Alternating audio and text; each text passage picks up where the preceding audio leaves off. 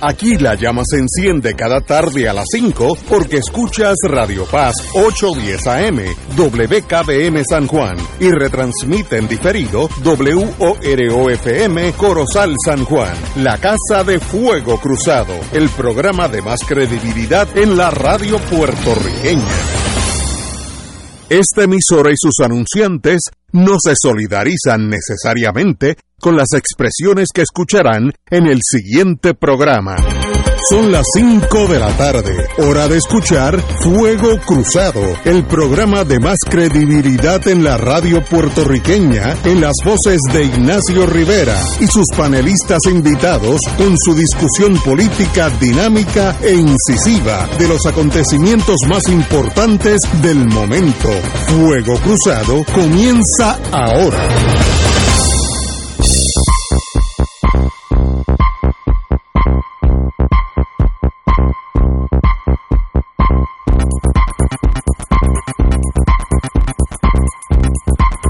Amigos y amigas, qué bueno que estamos aquí. Hoy es miércoles, miércoles dice, si estuviéramos allá en el Vaticano, pero estamos aquí en San Juan de Puerto Rico, eh, a mi izquierda, no en el plano político, en el plano físico, el compañero don Héctor Richard. Muy buenas tardes, Héctor. Muy buenas tardes, Ignacio, compañero de panel.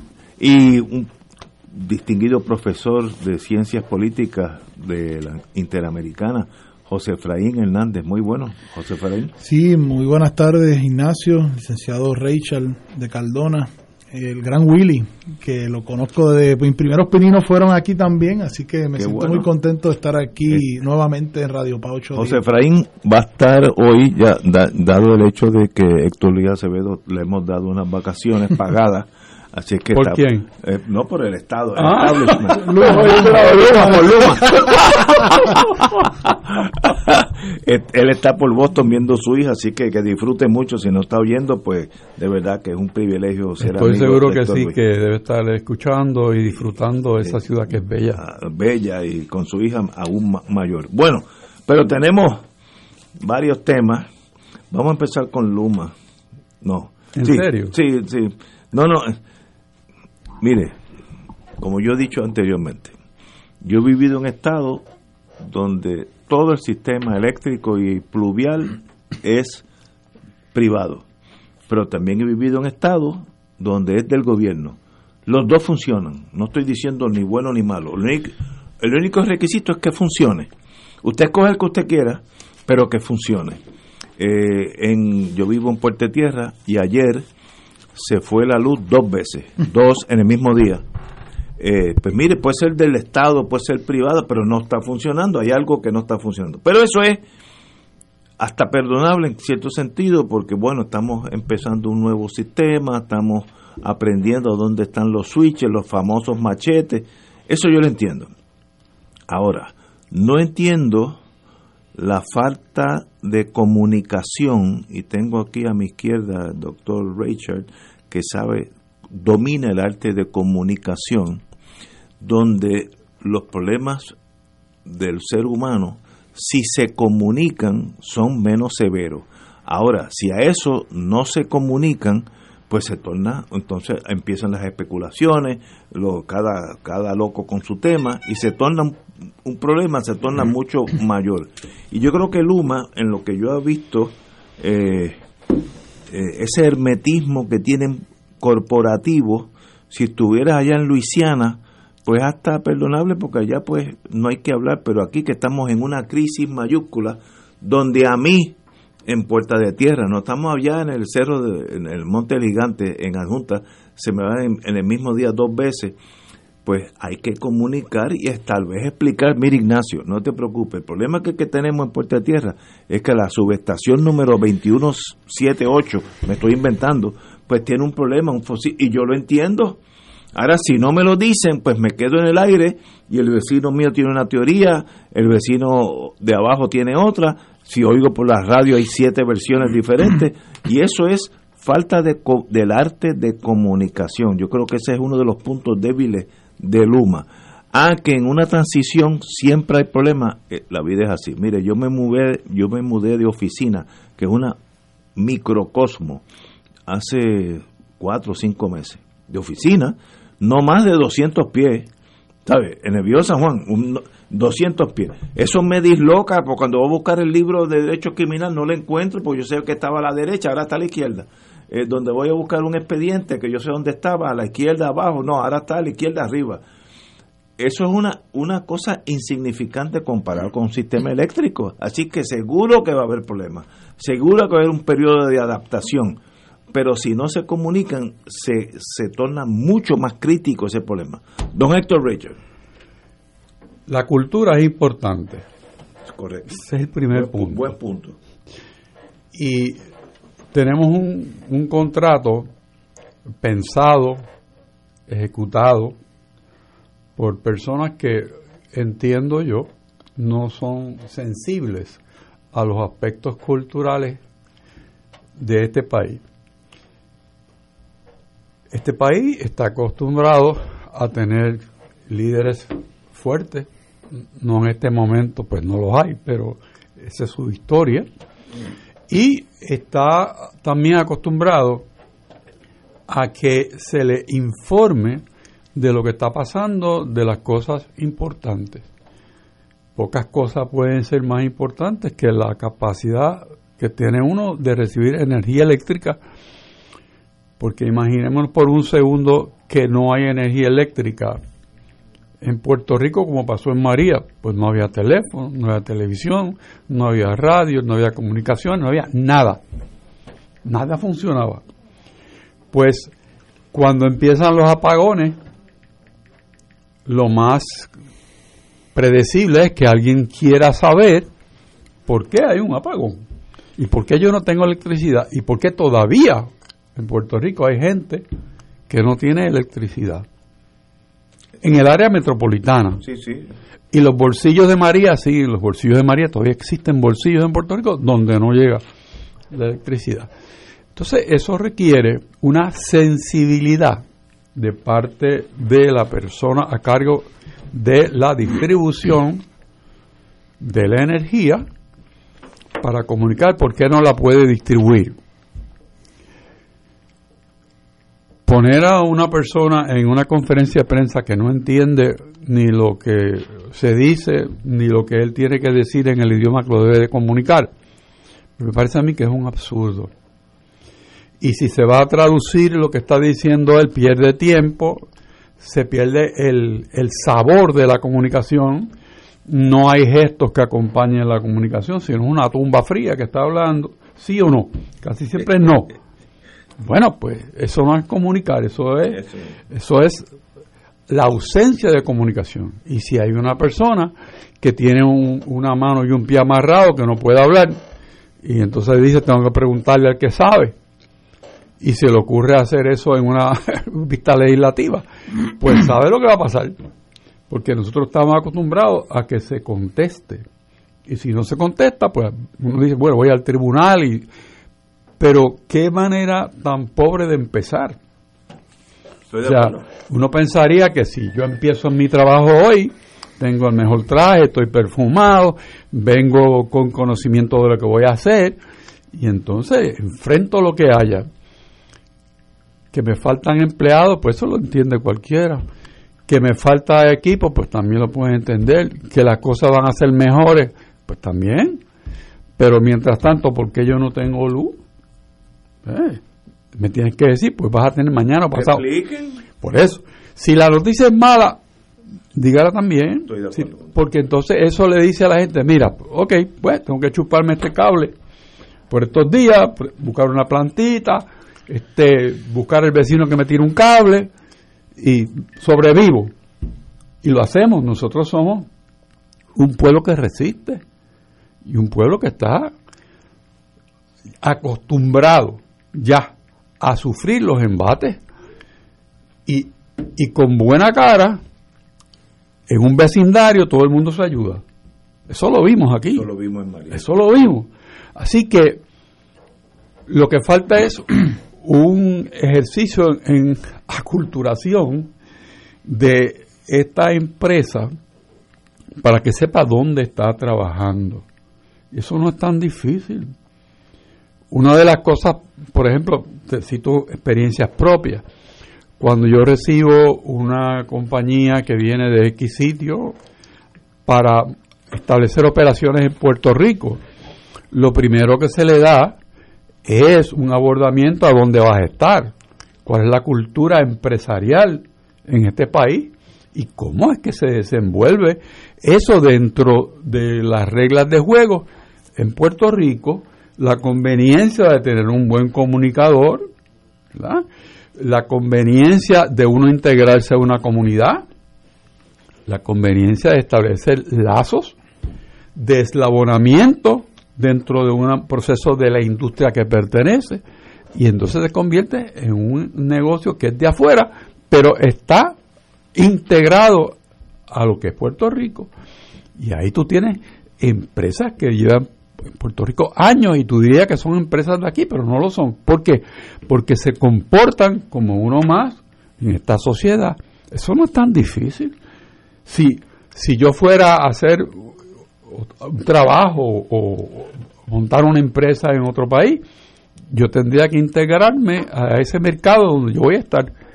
No puede ser que venga aquí y no porque la Junta hizo esto. Y no, no, no, no, no, no me digas eso. Eso lo sé yo. A ti te puso aquí la Junta de Supervisión Fiscal. Eso yo lo sé. Pero aparte de eso, ¿estás haciendo el trabajo? ¿Hay mejor calidad de distribución? ¿O me estás diciendo como en un momento que es la Autoridad de Energía Eléctrica que no sabe producir energía? Eso lo han dicho también. Sin embargo, no es patente que la Autoridad de Energía Eléctrica haya dejado de producir la cantidad de energía que es necesaria para que se distribuya. ¿O es que tampoco se comunican entre la autoridad y Luma? O sea, es sinceramente un problema craso de falta de comunicación. Compañero.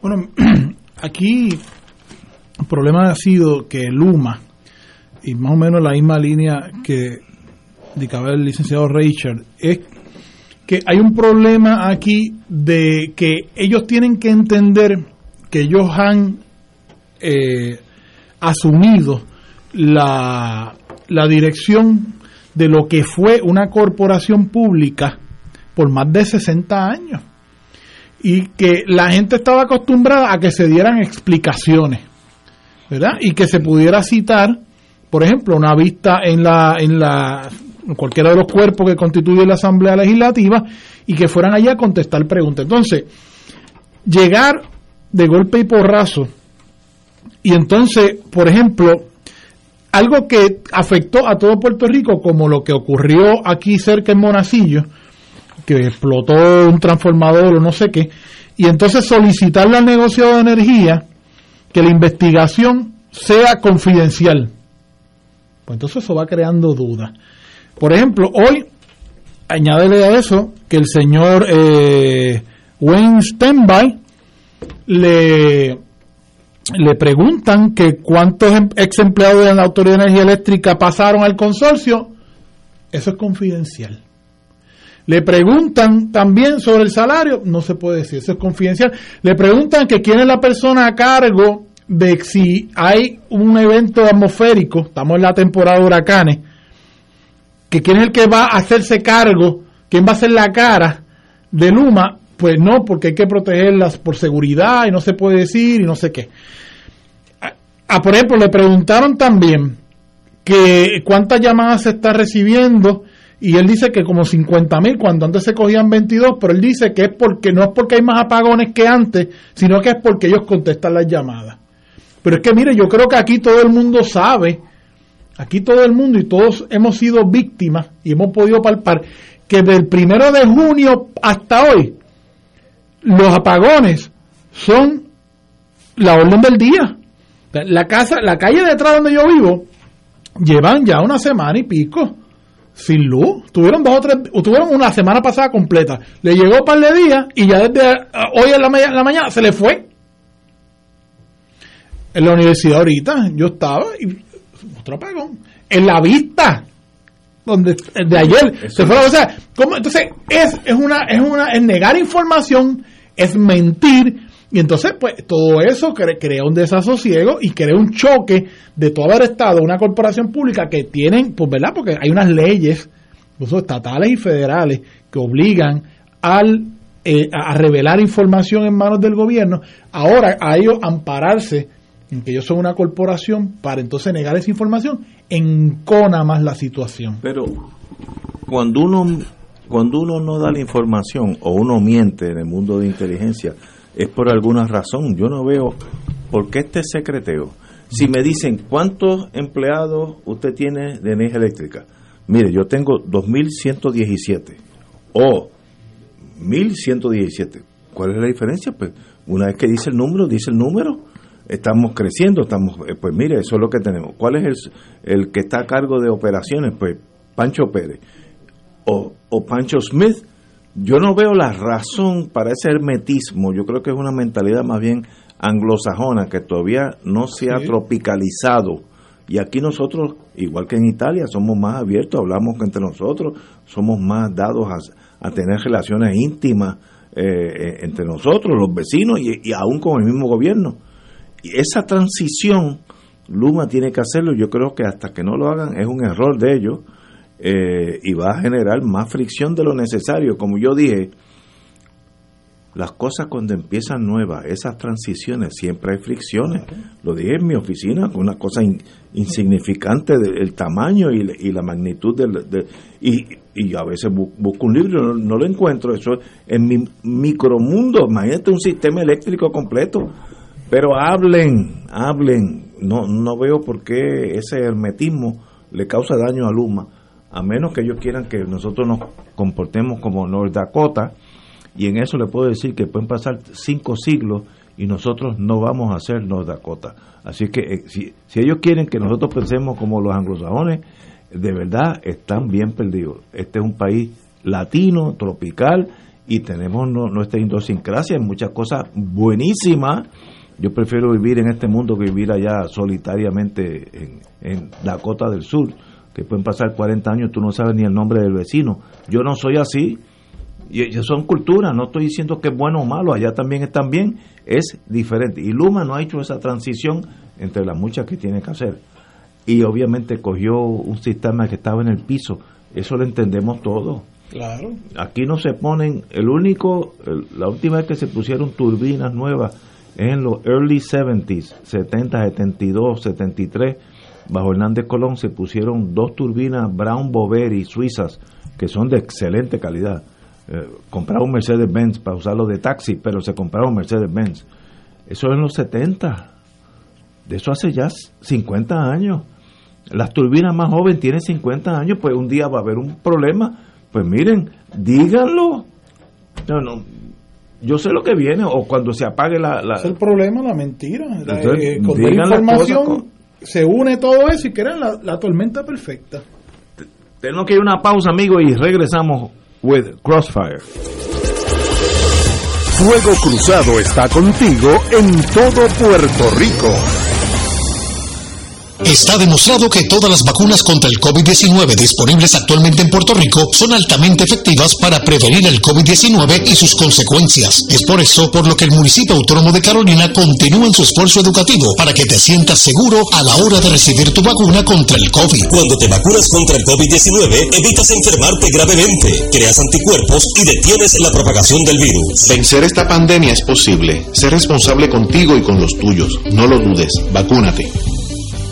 Por más de un siglo, juntos hemos encontrado en la YMCA de San Juan un lugar seguro donde desarrollar nuestro potencial. Aquí encuentras una variedad de programas deportivos, educativos y de bienestar, como gimnasio, yoga, natación, baloncesto y centro preescolar. En la YMCA te fortaleces física y mentalmente y floreces. Redescubre hoy todo lo que la Y tiene para ti. Visita ymcasanjuan.org. Oro 92.5 te invita al viaje Ruta del Vino España y Portugal del 21 de noviembre al 3 de diciembre del 2021. Visitaremos las regiones de Riviera del Duero, La Rioja y Oporto en Portugal. Incluye catas de vino, visitas a las bodegas de Marqués de Riscal, Sanderman, Marqués de Cáceres y Valdecuevas entre otras. Excursión al Museo del Vino y crucero por el río Duero. Nos acompaña Ignacio Rivera, conductor del programa Fuego Cruzado. El viaje incluye boletos aéreos con Iberia, hoteles cuatro estrellas, todos los desayunos, almuerzos y cenas, catas de vino y visitas descritas en el programa. Servicio privado de autobús con aire acondicionado, guías, impuestos y cargos hoteleros. Reservaciones viaje ruta del vino España y Portugal. Llamar a Culture Travel al 787-454-2025, 787-538-3831 o al 787-552-0825. Nos reservamos el derecho de admisión. Ciertas restricciones aplican. Culture Travel, licencia 152AV90. De todo un poco, con Manolo Almeida, el más ameno en tus mañanas por Radio Paz 810 AM. De martes a viernes a las 9 de la mañana. Notas positivas, salud, ambiente, negocios y entretenimiento. De todo un poco, martes a viernes por Radio Paz. ¡Estamos vivos! ¿Tienes cáncer de páncreas o del pulmón? Si has recibido terapia y el cáncer continúa avanzando, no pierdas la esperanza. Existen nuevas terapias basadas en el perfil molecular para pacientes de cáncer de páncreas o pulmón, disponibles en Puerto Rico únicamente en Pan Oncology Trials. Llame hoy al 787-407-3333, 407-3333, Pan Oncology Trials, ofreciendo protocolos de tratamiento con la ciencia más avanzada para combatir el cáncer. Escucha los sábados a las 5 de la tarde para servirte un programa del Colegio de Profesionales del Trabajo Social de Puerto Rico con los temas de interés a la comunidad. Recuerda, los sábados a las 5 de la tarde para servirte por Radio Paz 810. Y ahora continúa Fuego Cruzado.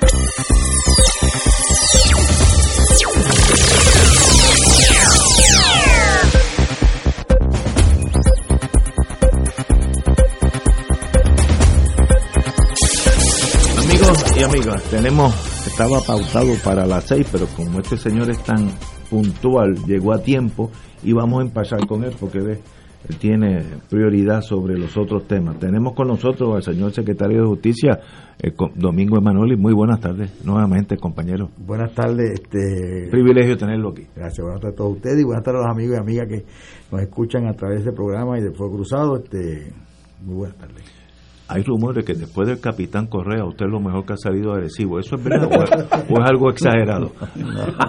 Arecibo está lleno de gente bueno, ese hombre de por allá y ah, voy mucho por ahí porque la abuela de mi esposa es de Arecibo. de San Felipe, de San Felipe. No, no, no, pero Arecibo mucha gente buena. este Y la verdad que... No sabe... Mira, este, el licenciado Richard era mucho parecido. Yo me acuerdo que sí, había muchos casos que veíamos allá de allí. Mucho, mucho. Sí, no, Arecibo, Arecibo es, sinceramente, yo no, yo nací, o sea, yo me crié por San Juan y cuando fui a Arecibo a trabajar, este, eh, me hice como un, como un, como una, como unos lazos tan y tan fuertes. Todos mis hijos nacieron en Arecibo que yo, o sea, para mí yo soy de Arecibo. Qué lindo. Bueno, yo, yo lo relaciono con Arecibo. Sí, sí, con San Juan. Sí, sí, sí, Qué bueno. Bueno, una de las tres ciudades que tiene la concesión real de muy leal. Pues la otra es Aguadilla y la otra es San Juan. y es el pueblo de mayor extensión territorial de Puerto Rico. Correcto, Sí, sí, sí, Arecibo, ese. Bueno, hablemos del Departamento de Justicia. En estos días usted tomó una decisión que para mí era lógica, pero controversial. En el caso este desgraciado y trágico de Caguas, donde un hombre mata a la novia, o, etcétera, eh, hubo un, un, encontronazo sobre si se divulgaban eh, las grabaciones de la vista preliminar, etcétera, etcétera, la vista de regla 6, perdón, la vista para eh, la ley 54. Sí, la violencia doméstica, la, la, vista preliminar, como se llama. y, el aspecto civil, la orden de protección. Exacto. Y la orden de, y usted, para mí, correctamente dijo el abogado tiene el abogado defensor del agresor del imputado pues tiene derecho a tenerlo bajo una bajo unas pautas no es que se sea público es para para usted como abogado.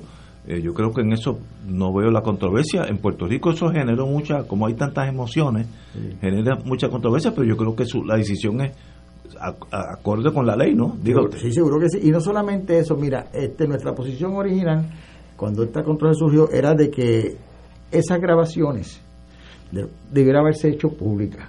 Y esa era nuestra contención y así lo expresamos en varias ocasiones. Pero ¿qué sucede?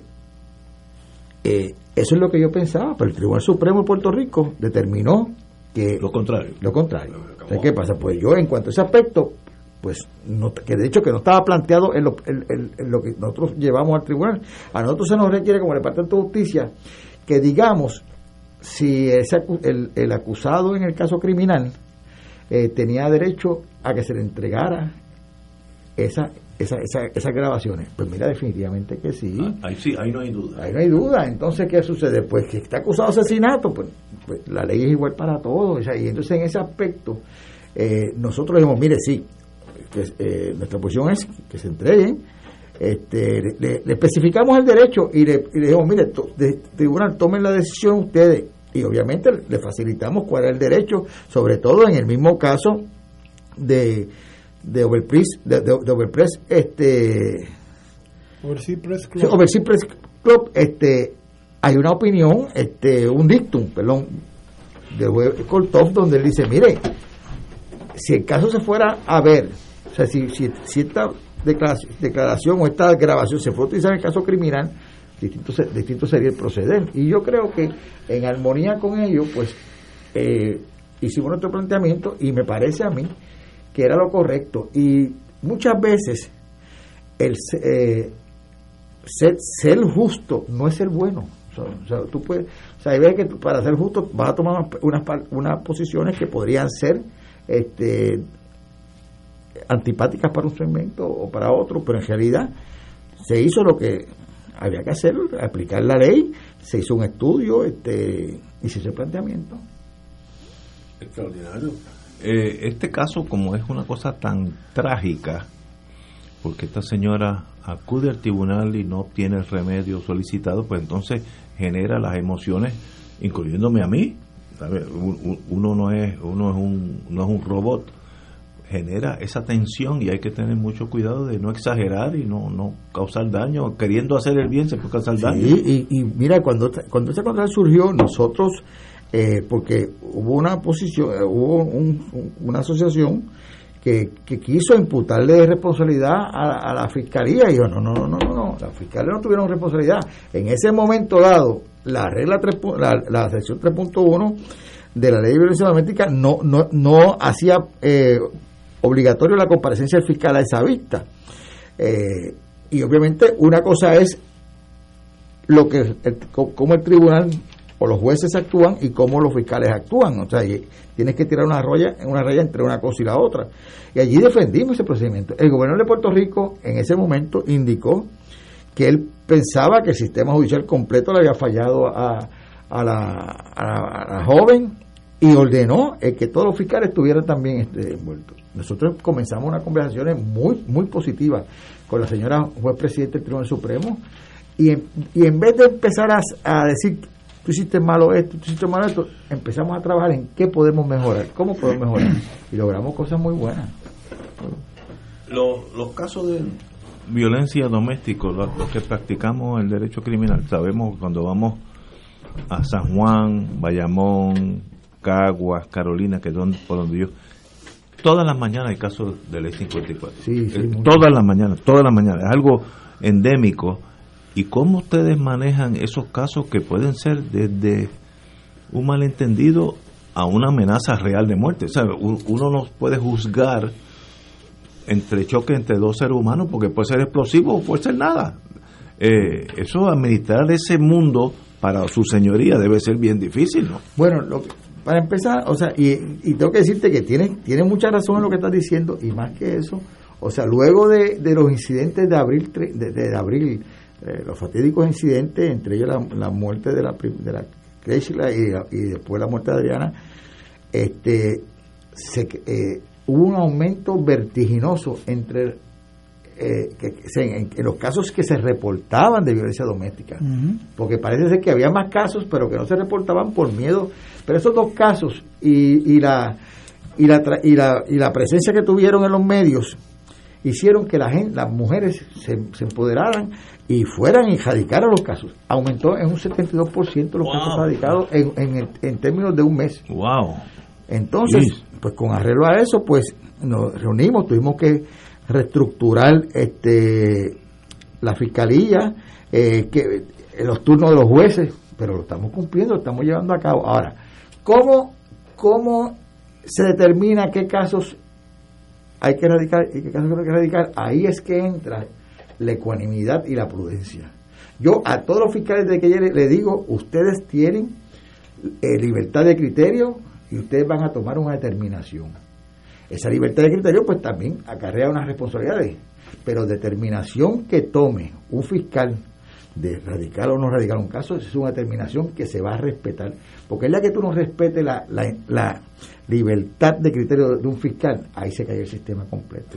y hacía tiempo que en Puerto Rico eso se, había perdido. Y yo llegué y entre las cosas que quise traer es esa libertad de criterio.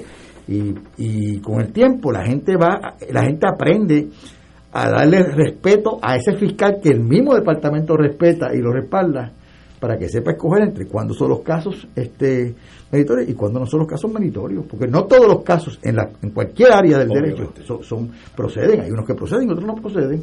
Y, es difícil uno ser el juzgador. Sí, sí, sí, y este es un departamento de justicia, no es un departamento de, injusticia o de acusar a todo el mundo, es un departamento de se acusan eh, a, que comete delito para proteger a las víctimas, pero también tenemos que velar por el derecho de los acusados. Señor secretario, le paso a otro señor secretario. ¿cómo no? con, un poco de distancia en años. Yo en este momento lo que quiero hacer, y con la indulgencia de los compañeros de panel, es felicitar a los abogados que trabajan en el Departamento de Justicia en la Semana del Abogado. Seguro. ¿Eh?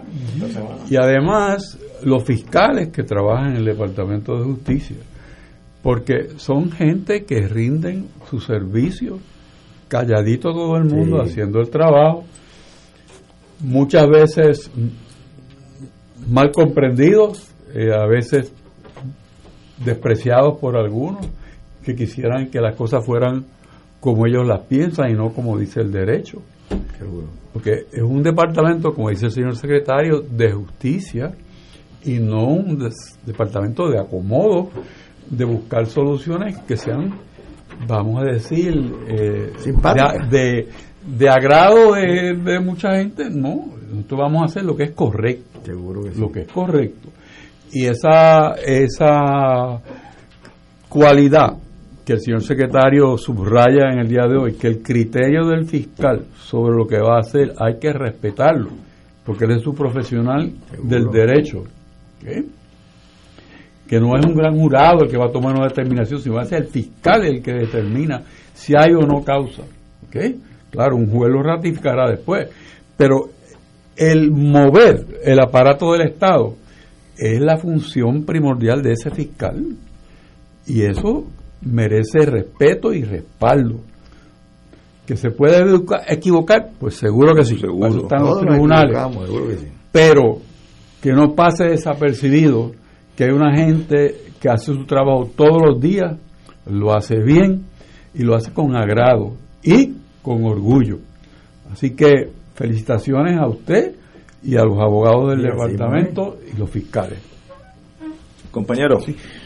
Yo creo que esa es la línea correcta de, de reforzar eh, el criterio propio que debe tener un fiscal y alejarse de lo que en derecho procesal se conoce como la alarma social. ¿Qué pasa? Aquí muchas veces, y lo digo con mucho respeto, la prensa saca todos estos casos, se le da, no quiero minimizar que esto fue una tragedia, ¿no? Y a veces lo que eso provoca es que, que ya ven que el número de casos aumentó y eso pues uno lo felicita en el sentido de que puede que muchas mujeres en algún momento, mujeres porque principalmente, pero hay hombres también, lo sabemos todos, pero que esta situación no lleve entonces a, a, a como decimos los abogados, se declaren causa probable automática o, que concedan, se le dé el visto bueno para que se le radique eh, ¿verdad? El, porque la, vista de la ley 54 tiene dos caminos. Tiene una vertiente civil, que es la que concede la, las órdenes de protección, que eso yo creo que debe ser bastante flexible, ¿verdad? Y la otra es la penal, que es la que pues entonces ya cuando hay agresiones y otras ¿verdad? cosas que se que entonces se puede llevar a cabo la vista ya como una regla 6 como decía eh, Ignacio yo creo que aquí en este caso eh, lo que también se ha sacado tal vez podríamos hacer un poco de, de proporción es el hecho de que pues más o menos lo que hablamos ahorita con lo de Luma, es el esconder, el no voy a decir, guarda la grabación. Y eso el pueblo pues le molesta, porque el pueblo eh, piensa en su mente, ahí pasó algo. Porque si estás escondiéndolo es que porque pasó ahí algo. El que esconde por algo. Claro, entonces eso es lo que crea, ¿no? Y claro, y le felicito porque si esa es la dirección que usted le dio, que el fiscal tenga su criterio como abogado, como persona, el abogado del pueblo de Puerto Rico, pues tiene que ser ecuánime y es como usted dijo, es el Departamento de Justicia, no de Justicia, de coger y en medio de esta situación, pues vamos a radicar todo lo que nos llegue. No, mira, y en estos momentos, cuando se crean estas crisis, porque o sea, estamos hablando que hay un problema de violencia doméstica y, violencia de género y de otra, de otros aspectos, de otros tipos de violencia que, que está, que está, está presente. Lo que pasa es que uno tiene que saber, o sea, cómo actuar en estos momentos de tanta, de tanta tempestad y no perder y no perder bajo ningún concepto eh, el juicio, la razonabilidad. Entonces, ¿qué sucede? Yo tengo que, como secretario de Justicia, yo, yo conozco y reconozco este, el sistema que tenemos republicano de gobierno. Entonces, en la medida que yo pueda trabajar en armonía, y cuando digo armonía es con un respeto mutuo entre la rama judicial y, el Departamento de Justicia, pues eso va a adelantar la justicia. ¿Qué sucede? Pues al principio de esta situación pues hubo como una tensión entre el Departamento de Justicia y Fiscalía eh, por expresiones que se hicieron, entre ellas expresiones que yo hice. Este, y para mí en ese momento yo tenía y creo que tengo la razón. Sin embargo, inmediatamente eh, recibí una comunicación de la juez presidenta del Tribunal Supremo, que comenzó, donde se comenzó un diálogo tan y tan productivo dentro de un marco de respeto que yo creo que, que, que llegó y va a llegar muy lejos. Y me parece a mí que cuando viene la decisión, y es la, que es la segunda parte que va a llegar en algún momento, que es la petición de la prensa de que esas grabaciones se hagan públicas, pues yo personalmente, y lo dije en, múltiples ocasiones, yo creo que la jurisprudencia, tanto en Estados, en Estados Unidos, cada día que pasa abre más los procedimientos a la prensa. Pero yo no puedo ir por encima del Tribunal, Supremo, de mi país. yo tengo que respetar lo que dice el Tribunal Supremo, independientemente sea 5 a 3, pues, yo tengo que respetar esa decisión, porque eso es parte del sistema que yo juré eh, eh, este, defender. No, no, en esto estamos claros. Usted es secretario de Justicia, usted no es el Tribunal Supremo, y eso hay que, hay que entender eso tan claro como eso. Eh, tenemos que ir a una pausa, tenemos que hablar del 16% de esclarecimiento de los asesinatos, que todos aquellos que queremos que nos interesa el mundo policiaco es un número bien raquítico. Yo sé que eso no tiene que ver con la Secretaría, pero tiene que ver con su mundo. Vamos a una pausa. Fuego Cruzado está contigo en todo Puerto Rico. Si sientes preocupación desproporcionada, sensación de ahogo y pánico, aumento del ritmo cardíaco, inquietud, problemas de concentración, probablemente estés padeciendo de ansiedad. Llama ahora a nuestra línea confidencial al 787-760-0222. En San Juan Capestrano contamos con un equipo de profesionales que podrán orientarte sobre las opciones de tratamiento. No estás solo. Te vamos a ayudar. ¿Qué hubo, doña Rosa? Pues ahí, mi hijo, ya tú sabes. Como estamos con todo esto, dame una libra. Oiga, venga acá y usted se vacunó, ¿verdad? Pues claro. Oiga, ¿quién la llevó? Mi hijo, ¿quién va a ser? Mira, me voy, que tengo muchas cosas que hacer. Doña Rosa sigue excusando a su hijo que a estas alturas no la ha llevado a ponerse la vacuna contra el COVID-19. Se acabaron las excusas. Llévala a vacunar. United Way ama a Puerto Rico. Fuego Cruzado, el programa de más credibilidad en la radio puertorriqueña, es ahora la tribuna abierta de análisis noticioso, con diversas perspectivas que exploran el trasfondo de lo que acontece a diario y cómo nos afecta. Escucha Ignacio Rivera y sus panelistas invitados de lunes a viernes en Fuego Cruzado en transmisión diferida a las 10 de la noche por Oro 92.5 FM. Cómprame un sistema solar y escúchame aquí en Radio Paz. Todos los viernes a las 4 y 30 de la tarde. Te espero para que me cuentes tus inquietudes acerca de placas solares con baterías. Comunícate conmigo. Soy Luis Enrique al 787-536-7938 de Solar Store. Cómprame un sistema solar. Radio Paz 810 te invita al viaje Egipto-Turquía del 3 al 19 de octubre del 2021. En Egipto visitaremos las pirámides y el Museo de la Civilización Egipcia en el Cairo. Viaje incluye crucero por el río Nilo desde Aswan, excursiones de Komombo, Edfu, Esna y Luxor. En Turquía llegaremos a Estambul con excursiones a las mezquitas, el Gran Bazar y un paseo por el río Bósforo. Visitaremos Ankara, Capadocia, Konya, Pamukkale, Efesos y la Casa de la Virgen María, finalizaremos el viaje en Madrid. El viaje incluye boletos aéreos con Iberia, traslado en autobús privado, aire acondicionado y guía de habla hispana, hoteles cuatro estrellas, desayunos, almuerzos y cenas, excursiones y entradas descritos en el programa, propinas, impuestos aéreos y hoteleros. Viaje Egipto y Turquía de Radio Paz. Reservaciones Culture Travel 787-454-2025, 787-538-3831 o al 787-552-08 825. Nos reservamos el derecho de admisión. Ciertas restricciones aplican. Culture Travel 152 AV90. Y ahora continúa Fuego Cruzado.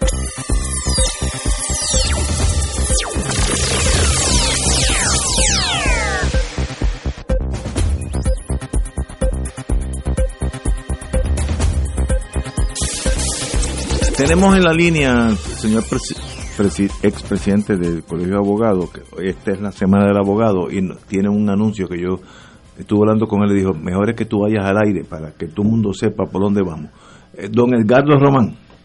Buenas tardes, saludos a, y a toda la gente que nos escucha. Muy bien. Saludos Edgardo, ¿cómo está? Aquí está el señor secretario que de Justicia que te manda recuerdo.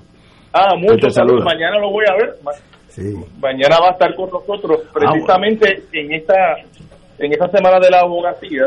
Tenemos cursos de educación continua en el colegio, talleres en el colegio, pero además eh, tenemos el día lunes pasado se nos entró la proclama que tradicionalmente se, emite en relación con la semana de la abogacía que, que coincide con el aniversario de la fundación del Colegio de Abogados y Abogadas de Puerto Rico. Este año, Ignacio, cumplimos 181 años. Wow. 181 años allá para el mes de junio del 1840. Este creo.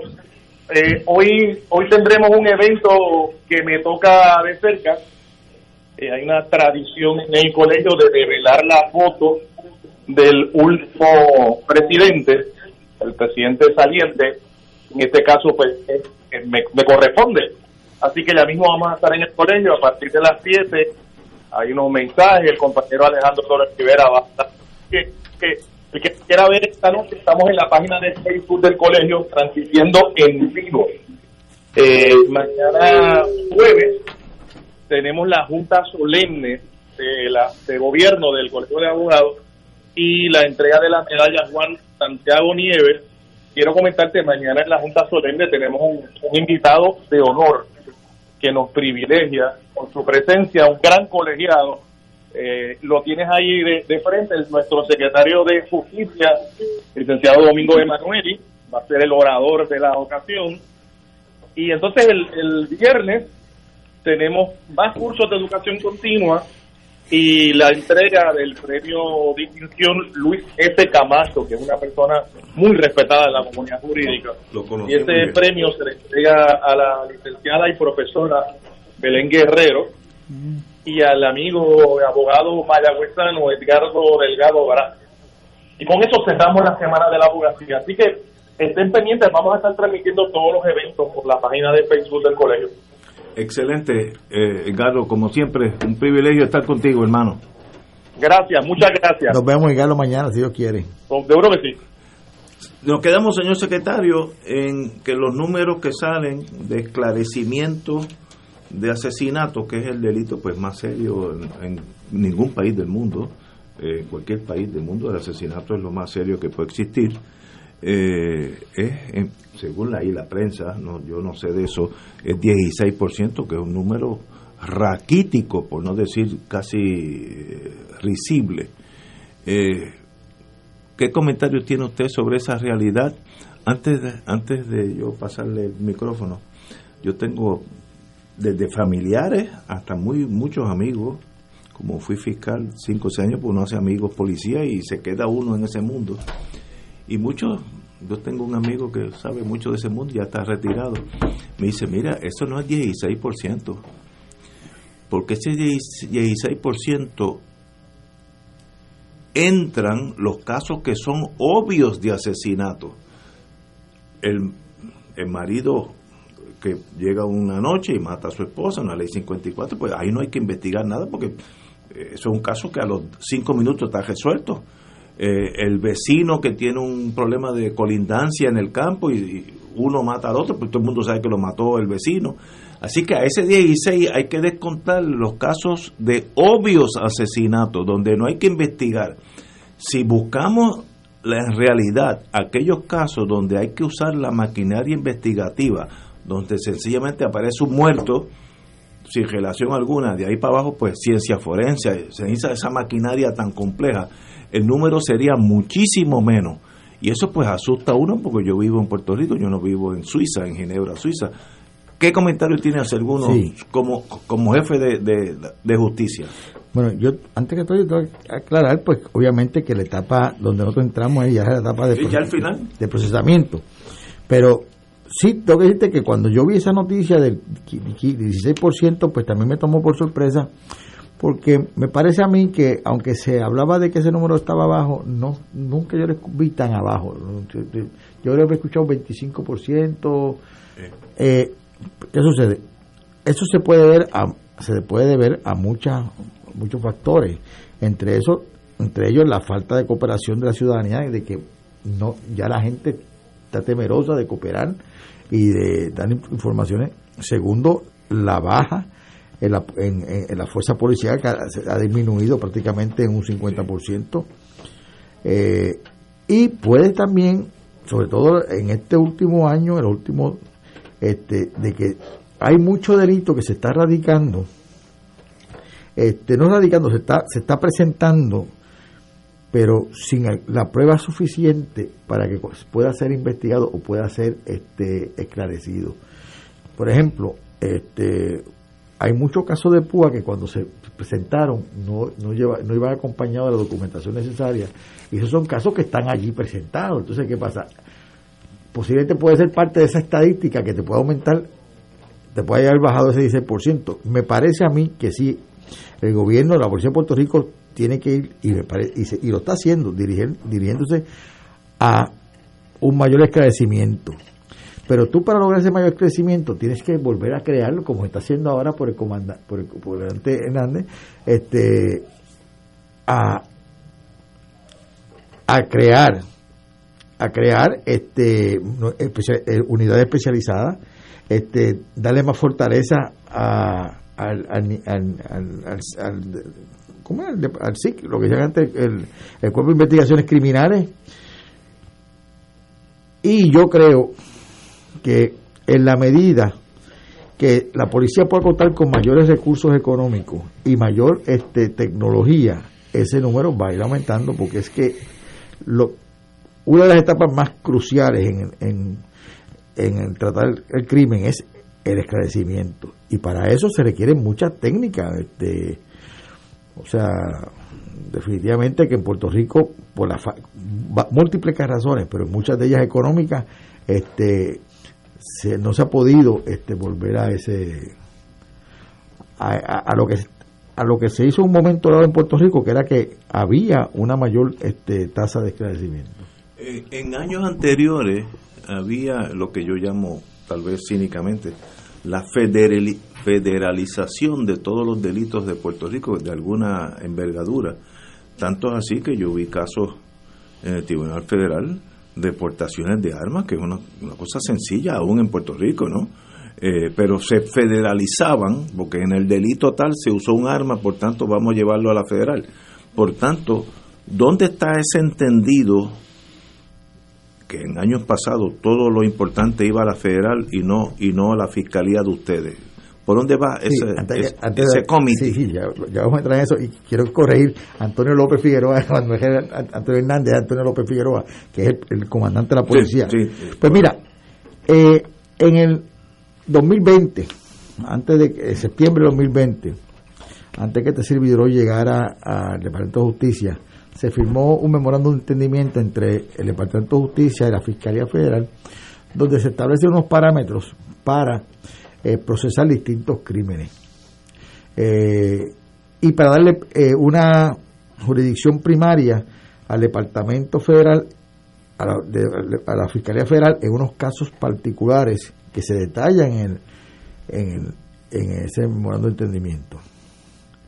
Y yo no lo veo mal, pero yo creo que hay unos delitos que por el insulto a la sociedad puertorriqueña y lo que puede constituir este para el bienestar del país, y cuando digo país me refiero al país en todo su sentido de palabra, debieran ser juzgados por las instituciones de Puerto Rico. Eh, lo que lo que también hay que también decir claro a la gente que muchos de esos crímenes que se esclarecen a nivel federal cuentan con la intervención de fiscales del Departamento de Justicia de Puerto Rico. Correcto, eso es verdad. Por múltiples agentes de la Policía de Puerto Rico. Y obviamente con la tecnología avanzada del gobierno federal y sobre eh, la autorización de unos mecanismos que bajo la Constitución de Estados Unidos se permiten y bajo la Constitución de Puerto Rico no se permiten. Dicho eso, pues yo creo que para la próxima ocasión, que será en el 2023, aunque cada seis meses se pueden trabajando, debiéramos sí seguir con ese memorando de entendimiento, pero tratar de aclarar unos, unas áreas para que aquellos delitos donde hay un insulto hacia la tranquilidad del país o hacia unas áreas en especiales, pues el gobierno de Puerto Rico tenga una inherencia mayor. Ahora mismo hay fiscales, hay cuatro fiscales y eh, estamos por eh, eh, destacar otro más del Departamento de, de Justicia de Puerto Rico que están adscritos el destaque al, a la Fiscalía Federal. Y, me, y por los números que yo he escuchado, hay cerca de 300 agentes como mínimo adscritos a, este, al gobierno federal también para en Tax Force para trabajar sobre estas áreas. Así que parece a mí que se puede trabajar en conjunto. Lo importante es lograr la condena de, de, los acusados eh, que cometan delitos en aquellos casos que sean culpables, pero sin caer en la federalización. Y aun cuando eh, recabemos y tengamos la cooperación del gobierno federal, hacer valer el trabajo de esos hombres y mujeres puertorriqueños que trabajan para la Policía de Puerto Rico o para el Departamento de Justicia de Puerto Rico y que aportan muchísimo y que han contribuido en gran medida al esclarecimiento de esos crímenes a nivel federal. Compañero Richard. En, en ese mundo, cuando uno observa por años el, el trabajo tanto del Departamento de Justicia como los distintos estamentos que tienen que ver con la solución de los crímenes en Puerto Rico, especialmente los, los crímenes más preocupantes. Surge, a mi ver, claramente la falta de un sistema de, en la policía de Puerto Rico de obtener información. Un sistema de inteligencia, y eso Ignacio tú conoces de eso también, el compañero de panel también, que se ha ido desmejorando con el tiempo, quizás por falta de adiestramiento, falta de buenas relaciones con la comunidad, que eso es bien importante, de tal suerte que haya ojos y oídos en las áreas sensitivas del crimen. En un asesinato es prácticamente imposible de uno evitarlo. Esto no va a parar. Pero cuando hay buena información, tú puedes desarticular la escena donde va a ocurrir ese asesinato. Y eso el Departamento de Justicia, cuando tenía el NIE, que no lo tiene hoy en día, eh, pues tenía mucho eh, en, en, en la riqueza de obtener información que era sumamente valiosa no tan solo para el Departamento de Puerto Rico, sino también para, para la Fiscalía Federal y el FBI, porque en todo momento siempre ha habido algún tipo de entendimiento o entendido. Lo que, lo que ha cambiado, yo diría, de, de los años, vamos a decir, 90 hacia acá, es que más y más cosas se han ido pasando a la esfera federal y menos al Departamento de Justicia. Empezando, por ejemplo, que el fiscal del, panel del FEI, pues también le llevó un pedazo del trabajo que hacía el Departamento de Justicia, porque no, no hubo ese, ese trabajo por el FEI hasta tarde en los 80, donde con motivo de las situaciones que hubo en el Cerro Maravilla, pues se logró, por aquellos que tenían esa preocupación, establecer el panel independiente Anteriormente todo ese trabajo lo hacía el Departamento de Justicia.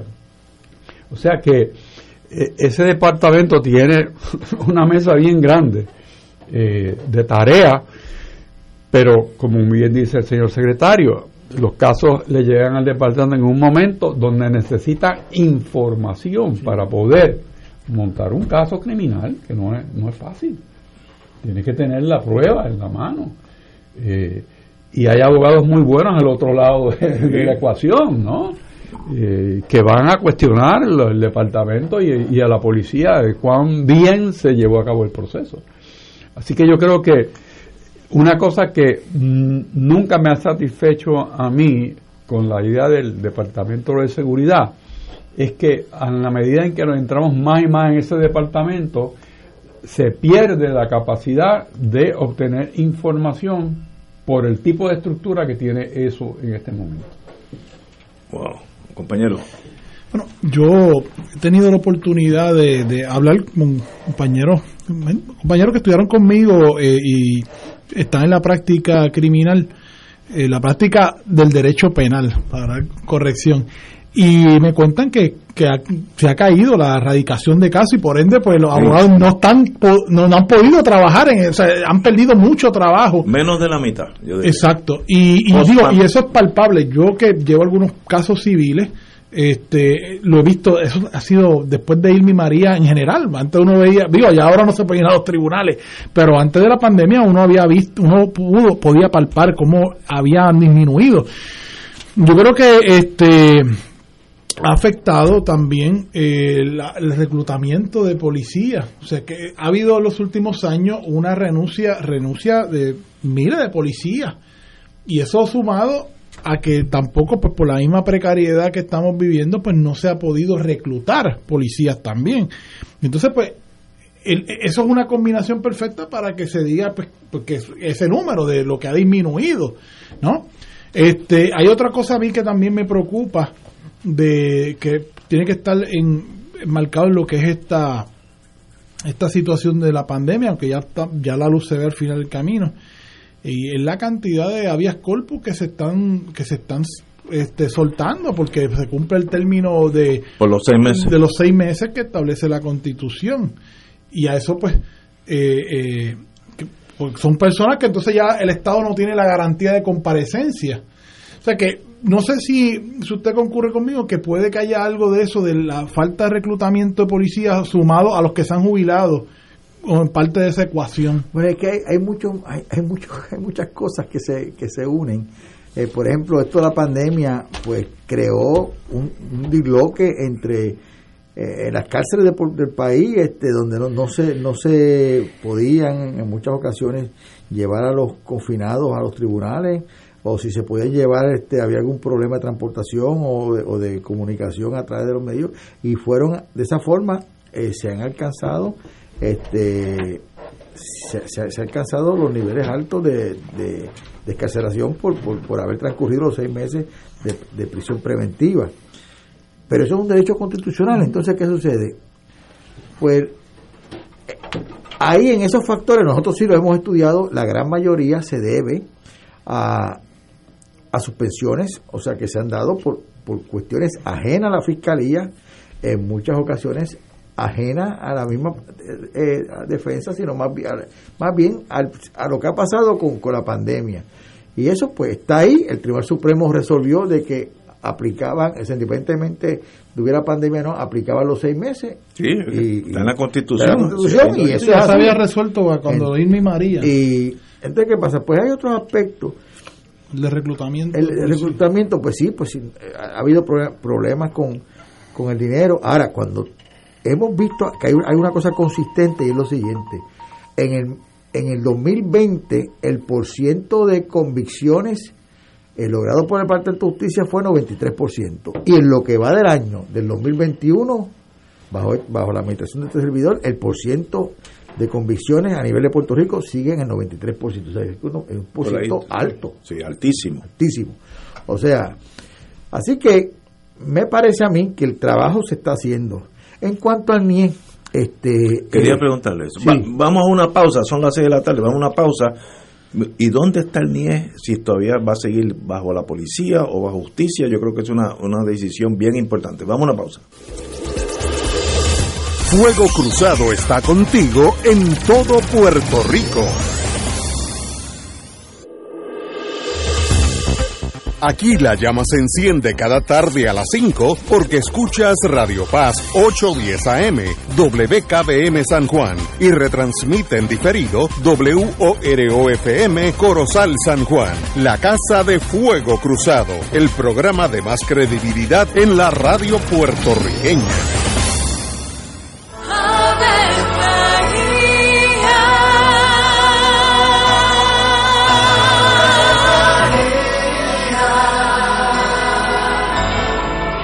Ángel del Señor anunció a María. Y ella concibió por obra del Espíritu Santo. Dios te salve María, llena eres de gracia, el Señor es contigo. Bendita tú eres entre todas las mujeres, y bendito es el fruto de tu vientre Jesús. Santa María, Madre de Dios, ruega por nosotros pecadores, ahora y en la hora de nuestra muerte. Amén. He aquí la esclava del Señor. Hágase mí según tu palabra. Dios te salve María, llena eres de gracia, el Señor es contigo. Bendita tú eres entre todas las mujeres y bendito es el fruto de tu vientre Jesús. Santa María, Madre de Dios, ruega por nosotros pecadores, ahora y en la hora de nuestra muerte. Amén. Y el Verbo se hizo carne. Y habitó entre nosotros. Dios te salve María, llena eres de gracia, el Señor es contigo.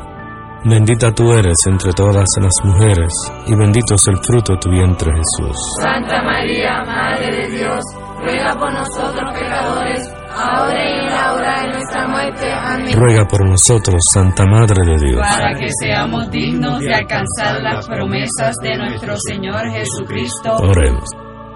Derrama, Señor, tu gracia sobre nosotros, que por el anuncio del ángel hemos conocido la encarnación de tu Hijo, para que lleguemos por su pasión y su cruz a la gloria de la resurrección, por Jesucristo nuestro Señor. Amén. Gloria al Padre, al Hijo y al Espíritu Santo. Como era en un principio, ahora y siempre, por los siglos de los siglos. Amén.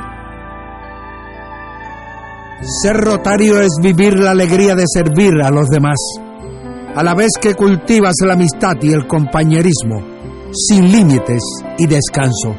Mensaje del Club Rotario de Río Piedras. Y ahora continúa Fuego Cruzado.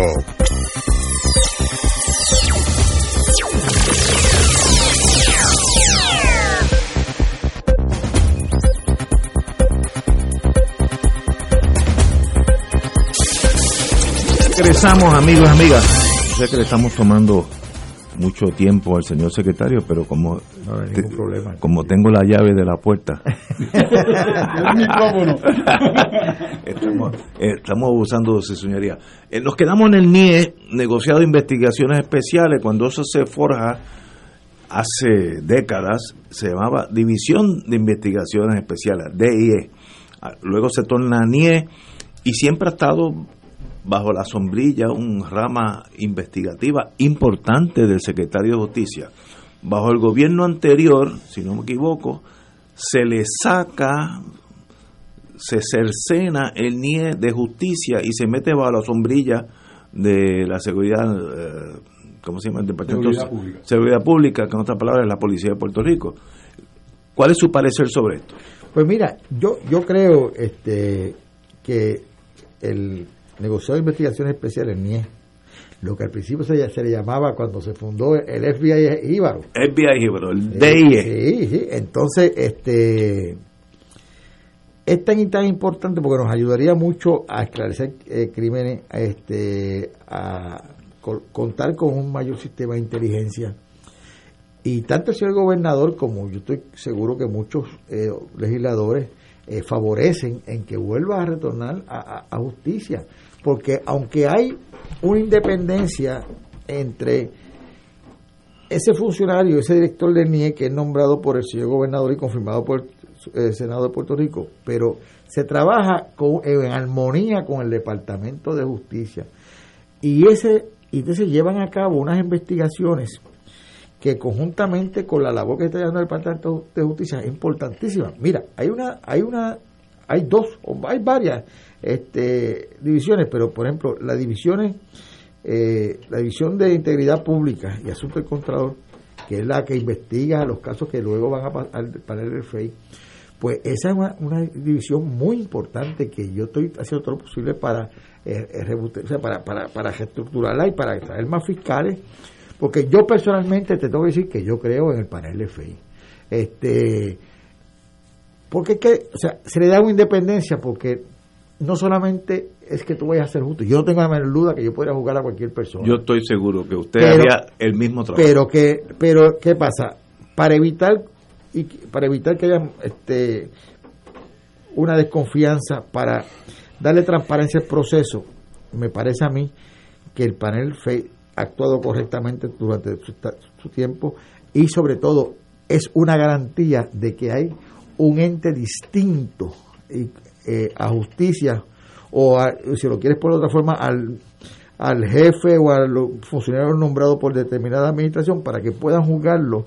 Y cuando tú ves esa composición de esos fiscales y de, y de esos jueces que están allí sirviendo en el panel te das cuenta que es, es algo que funciona.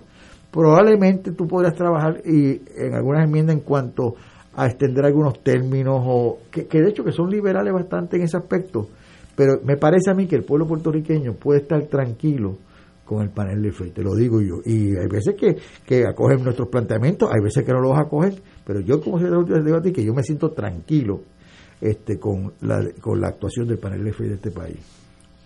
Compañero Rachel.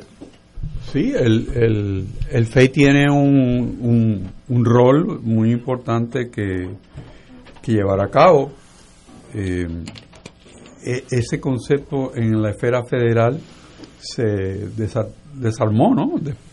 ya el, el, procesamiento lo tiene directamente el Departamento de Justicia nuevamente, pero el, los tribunales tienen un, rol más activo en ese proceso de un fiscal especial eh, que, que, procesa eh, delitos a nombre del Departamento de Justicia, no, no, no del FEI.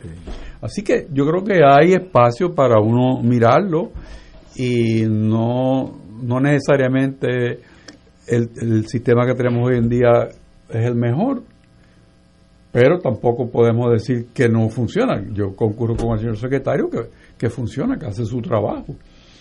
Eh, pero podría ser un, un diseño diferente.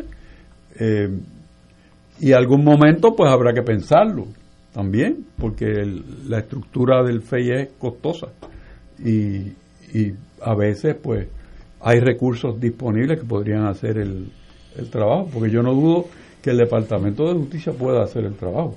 Lo hizo en el pasado sin ningún problema. Bueno, no, es que fíjate, el Departamento de Justicia entra en ese proceso en la, en la etapa inicial. Investigativa, sí. Sí, entonces cuando llega, cuando hace referido, pues ya hay un trabajo adelantado. Pero pasa el panel y distinto, y, en ese aspecto distinto, aunque puede resultar en mayor gasto, te digo que de las que por lo que yo he escuchado y por lo que conozco, o sea, eh, el panel de FEI, o sea, para los casos que ve, tiene un presupuesto que, que, que, resulta pequeño, o sea, no, no, es, no, no, no, es, no es tan elevado como la gente piensa.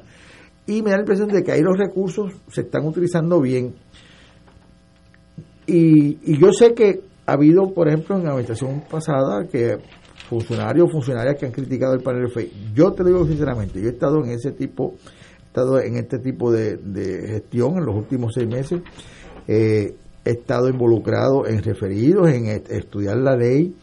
Eh, y, y yo le puedo decir a todos ustedes, o sea, que pueden tener fe en el panel del FEI y, y, me parece a mí que es justo. Como tú muy bien dices, esto, o sea, toda la vida está sujeto a evaluación y a cambio, pero me, parece a mí en que en estos momentos no hay una urgencia alguna de, cambiar porque la estabilidad y la ecuanimidad que ese panel crea en estos momentos es lo que precisamente hace falta al jugar, porque posiblemente yo mañana tomo la terminación de acusar a una persona que pertenezca, que pertenezca a otro partido con, con, la, con miles de razones, entonces entra esa controversia de que si lo hice por cuestiones políticas, porque ya que él me dijo tal, y, yo sé que no es así, pero hace falta no solamente que, que, que la mujer sea, sea, sea puricasta, sino que, que, lo demuestre también.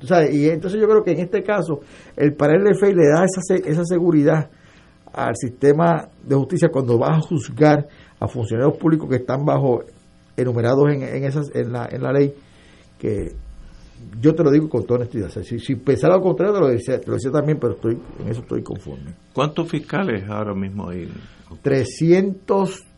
330, wow. como 330 y pico, había 380, 350, como 350 fiscales y hay como 15 en destaque eh, y nos llegaron, nos llegaron cerca de 15 15 abogados eh, del departamento de, del departamento de la Autoridad de Energía Eléctrica que inmediatamente lo hizo una designación de fiscal especial y, son excelentes abogados. Ah, de los, sí, entendí. Sí, entonces pues unos fueron a trabajar al área de lo, de lo civil, pero otros se fueron a trabajar en el área de lo, de lo criminal. Muy bien, muy bien. Sí, sí, sí. Excelente. Muy bueno, muy, personas muy buenas, como procuradores, procuradoras, fiscales.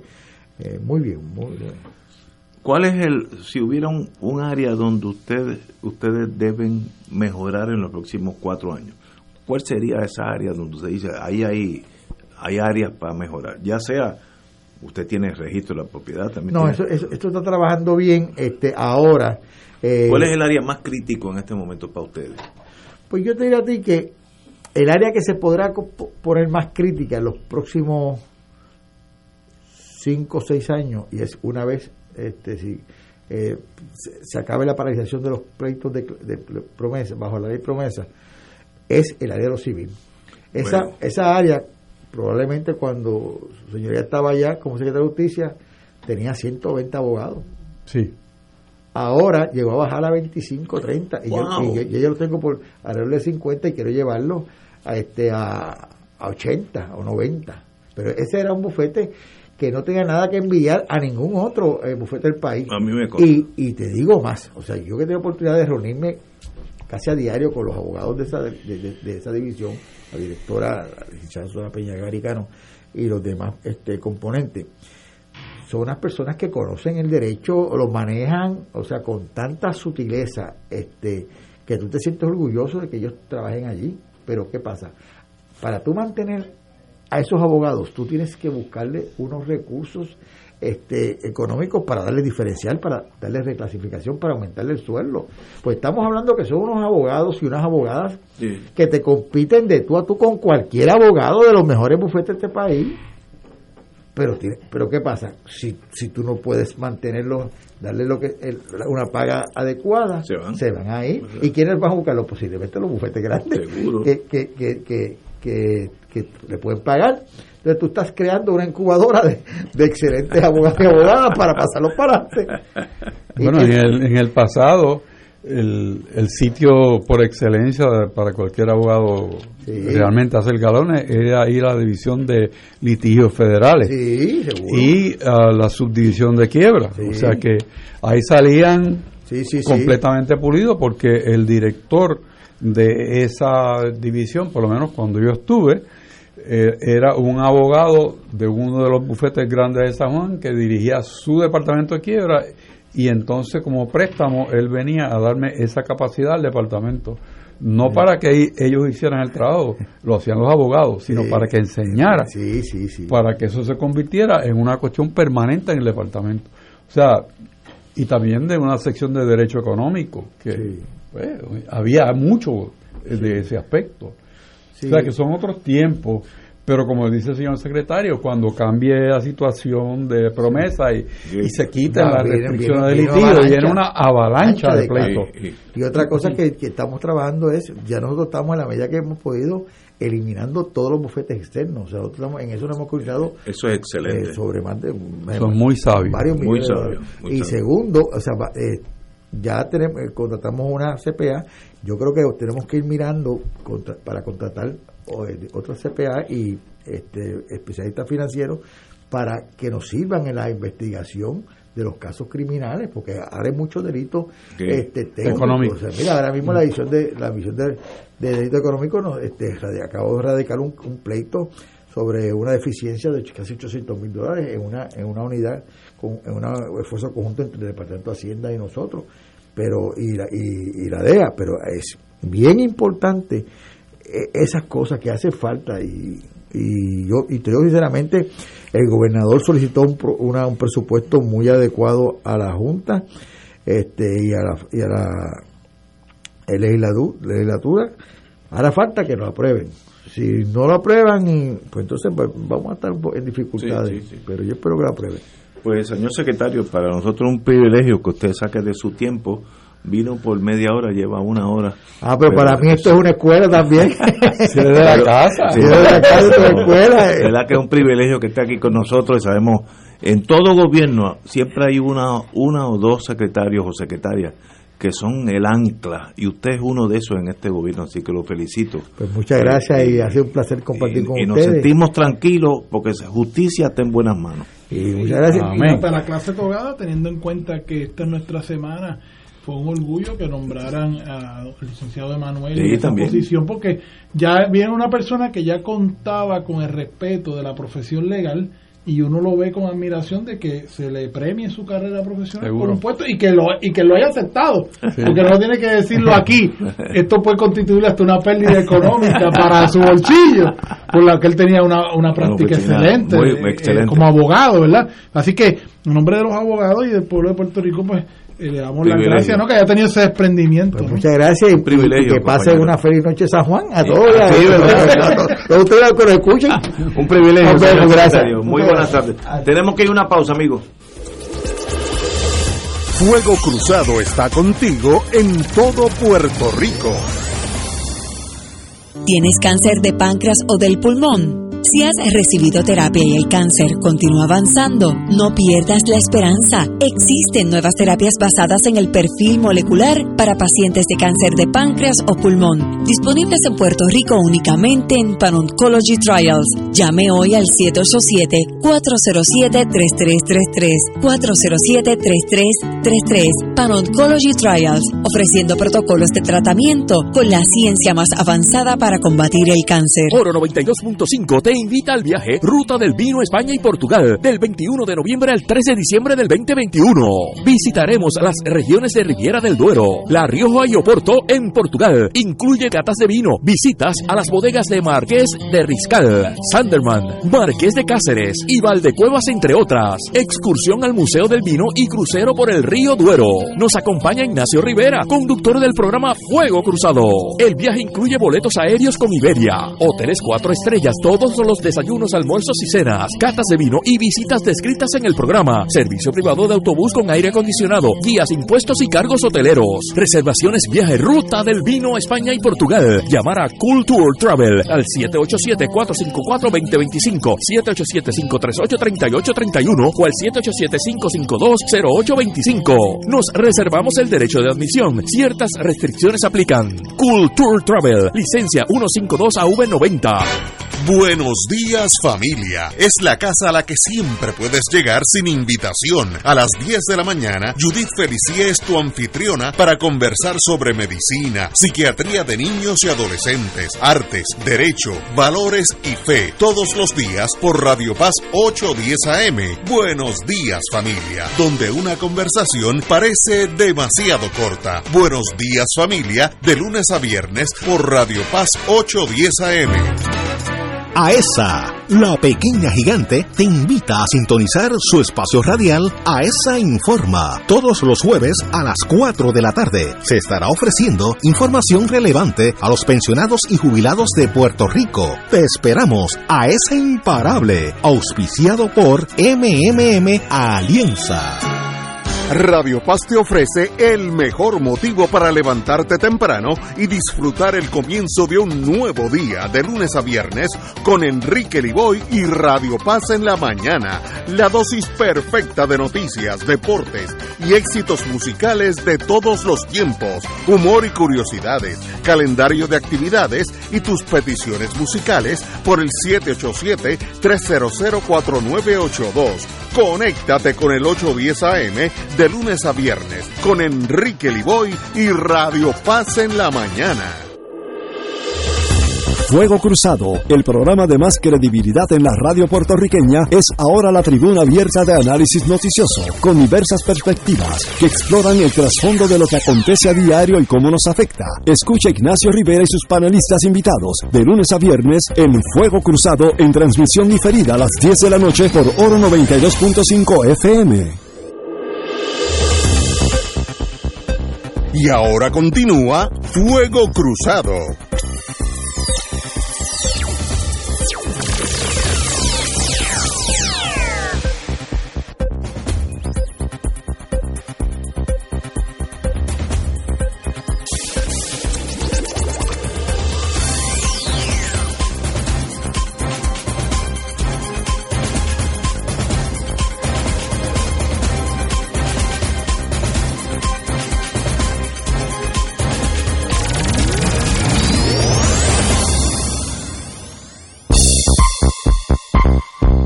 Regresamos, Boys and Girls de Fuego Cruzado. Quiero hacer un anuncio para los maestros que deseen, que estén interesados en emigrar a Estados Unidos.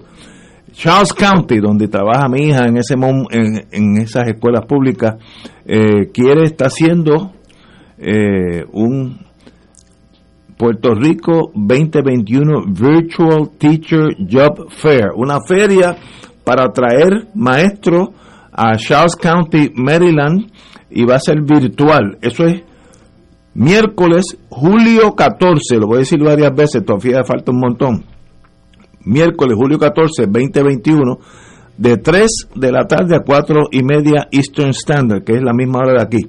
Tienen que ustedes, los interesados, responder para el 9 de julio y el site se llama Be the Difference, sé la diferencia en inglés, Be The Difference con dos F at ccboe, Charles County Board of Education.com.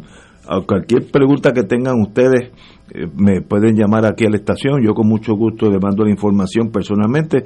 Mi hija está allí, el cambio de su vida ha sido extraordinario y sencillamente esto es una oportunidad para muchos de los amigos y amigas y amigos de los maestros que, que quieran enseñar en la escuela superior del estado de Maryland, en este condado que es lo más afluente, Charles County, y está buscando maestros, sobre todo bilingües, julio 14, 2021, de 3 a 4 y media. Va a ser el, el la correspondencia por, por virtual. Be the difference at CCBOE, Charles County Board of Education.com. no se lo pierda. Yo, eh, si algo pasó bonito en la, en la, la vida de mi hija, que está en ese sistema, donde es otro mundo aparte, con otras oportunidades, etcétera, etcétera. Y también estuve envuelto en una que anunciaron aquí en Luisiana, estoy bastante seguro que era Luisiana, y hay una maestra de Puerto Rico que está en Luisiana por ese anuncio que hicimos aquí como algo más bien este, de servicio público y qué bonito que las vidas cambian. Hoy, escribió una columna un profesor, eh, también maestro, resaltando pues el cambio que ha sido en su vida. Dice, en la columna que se está ganando tres veces ah, como maestro que lo que se ganaba aquí. No, y eh, hay muchos policías que han emigrado. buscando que, sepan español. Sí, sí. Hay muchos policías que han emigrado. Me dijo eh, el compañero licenciado Tato Cabán, que es abogado de COPS, que en los últimos cuatro años se han jubilado más de mil policías y que solamente ha reclutado 250 en los últimos cuatro años nada más. ¡Wow! ¡Wow! Bueno, vamos a continuar con Fuego Cruzado, Crossfire. Eh, no entiendo por qué faltan 4.000 plazas en restaurantes. Anuncia feria de empleo para cubrir 4.000 plazas de restaurantes. El Departamento de Desarrollo Económico del amigo y hermano Manuel Sidre anunció una feria de empleo para cubrir 4.000 plazas en la industria de restaurantes en colaboración con el Departamento del Trabajo, etcétera, etcétera. Eso obviamente es parte del disloque que ha traído la pandemia que Estados Unidos pues ha enviado el dinero para paliar esta crisis y ha dislocado la economía local donde hay gente que hace más dinero si se queda en su casa que si va a trabajar. Es un disloque momentáneo, creo que eso se detiene en septiembre, que eso es pasado mañana, pero hasta mismo faltan eh, cuatro mil empleos en restaurantes solamente. Y salió en la noticia, no la tengo aquí, pero está en la prensa de hoy, que se está pensando en importar empleados eh, ante esta falta de importarlos momentáneamente para llenar estas vacantes en la agricultura, etcétera, etcétera. Un disloque económico en un país donde solamente el 39% de la fuerza trabajadora trabaja, que es una incongruencia. No, no. Eso, si fuera Alemania, digo, bueno, en Alemania sí se necesitan 4.000 personas para restaurantes, porque ya todo el mundo está trabajando. Aquí es la inversa, 39 por, o, o, 39 o el 49, yo creo que es 39 de la fuerza trabajadora está trabajando y los otros pues están en su casa lo más bien incomprensible para un sistema económico. Compañero secretario. Bueno, estamos frente a una situación de dejadez en poner en vigor las propias leyes que administra el Departamento del Trabajo para saber si la persona que está pidiendo esos beneficios califica o no para ello. Eso es lo primero. Hay muchísimas maneras de darle la vuelta, pero el resultado es que están cobrando sin tener derecho a cobrar estas personas. Después Domingo Manuel tendrá que procesar algunos, el, el, Departamento de Justicia de Estados Unidos también, pero eso, eso está pasando. Lo, lo segundo es que nosotros tenemos en algunos sitios generaciones que nunca han trabajado. Es verdad, correcto. Eso es cierto. Muy Eso, eso no lo despinta a nadie. Y es interesante que en un trabajo de la Escuela de Administración Pública de la Universidad de Puerto Rico de los años 40, fíjate si dónde estoy llevando, del año 40, predijo que eso pasaría con el cambio del modelo económico de Puerto Rico, de sacar la gente de la ruralidad y meterlo en la, en la zona metropolitana, donde no tenían ninguna manera de que las personas pudiesen estar trabajando, porque no tenían tampoco las herramientas para trabajar. O sea, no están capacitados para eso. Y se creó toda una, una población que vivía y vive de la dependencia y se han acostumbrado a nunca trabajar a vivir en, en, edificios eh, del, Estado, a recibir suplementos eh, alimentarios, seguros eh, de salud y, y, entran quizás en la economía informal, pero no en la formal. Lo otro es que verdaderamente hay una escasez, porque en Puerto Rico se ha ido un montón de gente. y entonces tenemos restaurantes que abren sus puertas, vamos a decir, por mencionarlo en un área, en Isla Verde, que no han podido abrir completamente porque no tienen el personal para mantener su plantilla de ofrecimientos a los clientes. Tenemos un, un restaurante, vamos a llamar de, de café, que tuvo que cerrar recientemente en condado un turno porque no tenía quien pudiera trabajar en, condado con poco empleo. Bueno, y entonces pues viene la solución, vamos a traer personas de afuera, especialmente en la agricultura. Pues si eso es lo que necesita Puerto Rico, pues a ver lo que hacer. Ahora, eso acentúa más que muchos se queden en la casa y no trabajen y entonces los que vienen de afuera trabajen. O sea, eso. No, es que no hace Queremos llegar ahí. Los economistas me lo podrán explicar, pero yo no lo entiendo porque no hace sentido.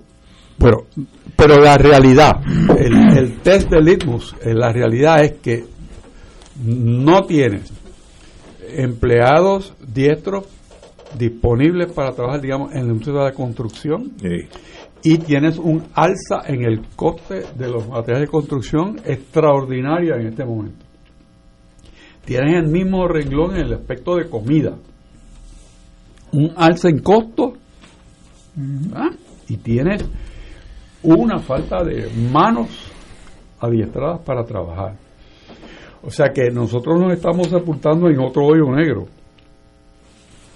El financiero fue uno y el otro es la falta de, de nosotros preparar el recurso humano, el capital humano para enfrentar las necesidades de nuestra economía. Yo creo que el gobierno también ha sido negligente in extremo. Ayer salió que por los pasados dos años y medio no se había podido dar la reválida a los tecnólogos radio de radioterapia eh, de ese de ese campo porque los gobernadores no han constituido la, la junta. la junta que es una cosa pero el gobierno tiene también responsabilidad para esos muchachos que estudiaron que se graduaron pero no pueden trabajar en ningún sitio si no tienen el certificado que está revalidado y el gobierno no hace nada. Eso no, eso no es la economía, ese es el gobierno. La falta de administración o de interés. Mi, asombro es que el presidente de la universidad diga que él no sabía eso. No, eso y lo dijo. que, no sabía lo que estaba pasando. en cuanto a ese asunto de, de que no, fíjense que estos empleos que, que destaca el artículo son empleos que mayormente atraen a la población estudiantil universitaria los universitarios ahora mismo vienen de un año académico, te lo digo, porque yo trabajo en ese mundo, eh, donde tomaron todas sus clases virtuales. Entonces estaban todo el día en su casa, no había sitios, como le llaman ellos, para el jangueo.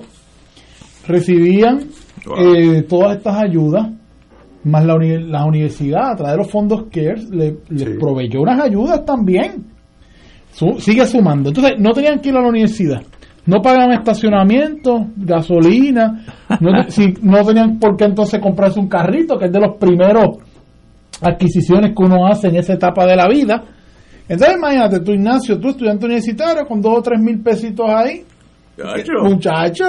que vas a tú a irte a trabajar por, por la miseria. O sea, que también esto es un análisis puramente económico, Ignacio. Se disloca Claro, porque tú dices, espérate, yo mañana vestirme, comprarme un carro para irme a trabajar, si me puedo estar en la casa con púa, con la ayuda de Trump, con la ayuda de Biden, con el, el, que nos da la universidad es un análisis puramente económico, me quedo en mi casa. Pero eso tiene... Y eso puede sumar el otro factor, es que habla el licenciado Rachel. Y además, por último, es que también ha aumentado. Ahora yo no he podido ir, tú no puedes ir a un buen restaurante en los últimos meses si no haces una reservación. Pues también está la gente tirándose a la calle de estar un año encerrado. Entonces no, no hay personal suficiente para suplir esa demanda. Yo creo que el, el trabajo ese a distancia genera, no, pero genera un disloque en la disciplina que ese ser humano tiene que tener para triunfar en la vida, en lo que sea. Eh, parte del triunfo de uno es la disciplina. Me tengo que levantar a ahora. tengo que estar en tal sitio, aunque sea el cuarto de al lado de tu casa, eh, tengo que estar en tal sitio, tengo que responder esta hora, de, de 8 a, a 12 tengo que estar sentado aquí hacer esto, porque la vida es así, ah, que voy al almuerzo, sí, pero a las 2 regreso y tengo que... Esa disciplina, yo no creo que se absorbe tan fácil, tan, tan importante si tú estás en tu casa solo, en espalgata, viendo televisión, trabajando un poquito, pues yo lo, yo lo he hecho. o sea, yo lo he hecho. Vistas al tribunal. en calzones cortos. no, en, chaquetón, pero en calzones cortos. Pero eso, yo no sé, eso los sociólogos lo verán de aquí a 10 años, de una fuerza trabajadora acomodaticia Mire, el trabajo es trabajo. su manera. Y hay trabajos que no se pueden hacer desde su casa. Arreglar una calle, tú tienes que salir, coger sol, pero para eso tienes que tener la disciplina. Para las 6 de la mañana ya tú, estar, ya tú estar allí. Tú sabes, la vida es disciplina. Yo le he dicho que para la universidad va a ser un reto. Yo creo que se debe hacer un modelo que combine tanto lo presencial como lo virtual, porque que es distinto a tomar cursos en línea, que ya eso está. Pero yo he planteado en reuniones en la universidad que va a ser bien difícil o, o complicado, vamos, sacar a los estudiantes de la comodidad de su casa, de estar tomando clases en frente de una computadora, bañarse, vestirse, montarse en el carro y llegar a la universidad. Cuando ya yo, y acuérdate, los que nos van a llegar en agosto vienen, que tomaron 10, 11 y 12, Irma y María, terremotos y pandemia. Eso la escuela superior completa en línea. Sí, sí, Prácticamente. Wow. ¿Y cómo tú la acostumbras ahora de que, como hablamos esta mañana, de que a las 8 de la mañana tienes que estar en un salón de clase ahí temprano? Bright and early, ¿no? Porque así mismo, cuando tú seas abogado, pues a las 9 menos cuarto tú tienes que estar en corte. Y si eres médico, a las 6 de la mañana ya tú tienes que estar vestido para operar. O sea, la vida no es solamente el talento y lo que es la disciplina que conlleva eso. Esa es la gran diferencia. Yo conozco muchísimos genios que no han servido para nada en la vida, porque no tienen el factor disciplina. Ah, y, un día tomando café en el río San Juan podemos hablar una cosa, pero la vida no es esa, la vida es todo el lunes por la mañana. El compañero Richard llega de Aguadilla, empieza su oficina y trabaja esos cinco o seis días, lo, lo sé porque lo conozco hace 40 años, de, de tal hora a tal hora como una disciplina militar sin eso, y yo no sé si eso se, se, se absorbe por la por el internet, eso yo no, eso no soy sociólogo, ya lo veremos, pero lo veremos. Vamos a una pausa, amigos. Fuego Cruzado está contigo en todo Puerto Rico. Radio Paz 810 te invita al viaje Egipto-Turquía del 3 al 19 de octubre del 2021. En Egipto visitaremos las pirámides y el Museo de la Civilización Egipcia en el Cairo. Viaje incluye crucero por el río Nilo desde Aswan, excursiones de Komombo, Edfu, Esna y Luxor. En Turquía llegaremos a Estambul con excursiones a las mezquitas, el Gran Bazar y un paseo por el río Bósforo. Visitaremos Ankara, Capadocia, Konya, Pamukkale, Éfesos y la Casa de la Virgen María, finalizaremos el viaje en Madrid. El viaje incluye boletos aéreos con Iberia, traslado en autobús privado, aire acondicionado y guía de habla hispana, hoteles cuatro estrellas, desayunos, almuerzos y cenas, excursiones y entradas descritos en el programa, propinas, impuestos aéreos y hoteleros. Viaje Egipto y Turquía de Radio Paz. Reservaciones Culture Travel 787-454-2025, 787-538-3831 o al 787-552-08 825. Nos reservamos el derecho de admisión. Ciertas restricciones aplican. Culture Travel 152 AV90. AESA, la pequeña gigante, te invita a sintonizar su espacio radial AESA Informa. Todos los jueves a las 4 de la tarde se estará ofreciendo información relevante a los pensionados y jubilados de Puerto Rico. Te esperamos a esa imparable, auspiciado por MMM Alianza. Radio Paz te ofrece el mejor motivo para levantarte temprano y disfrutar el comienzo de un nuevo día de lunes a viernes con Enrique Liboy y Radio Paz en la mañana. La dosis perfecta de noticias, deportes y éxitos musicales de todos los tiempos, humor y curiosidades, calendario de actividades y tus peticiones musicales por el 787-300-4982. Conéctate con el 810 AM de lunes a viernes con Enrique Liboy y Radio Paz en la mañana. En Oro 92.5 FM, Radio Paz 810 y el Canal 13 estamos trabajando a tono con la emergencia que en estos momentos está viviendo Puerto Rico. Estamos ofreciendo nuestros servicios al máximo con el personal disponible según nos permitan las circunstancias. Si tiene un mensaje para ofrecer a sus asociados, clientes o personal, solo tiene que llamar al 787-552-0825 y nuestros empleados le comunicarán al personal de ventas para atender su necesidad. A nuestros clientes estén en comunicación con su ejecutivo o ejecutiva de ventas que continúan ofreciendo sus servicios como de costumbre. 787-552-0825. Y ahora continúa Fuego Cruzado.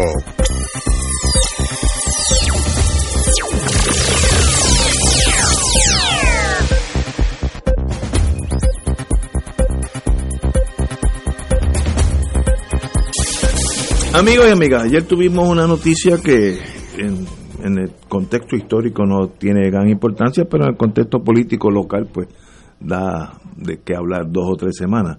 Y era que el Tribunal de San Juan, de primera instancia, doña Rebeca de León, la conozco, muy buena juez, de, casada con un amigo, eh, determinó que la Comisión Estatal de Elecciones no puede certificar por ahora al gobernador Ricardo Rosselló como miembro de, la delegación congresional pro estadidad.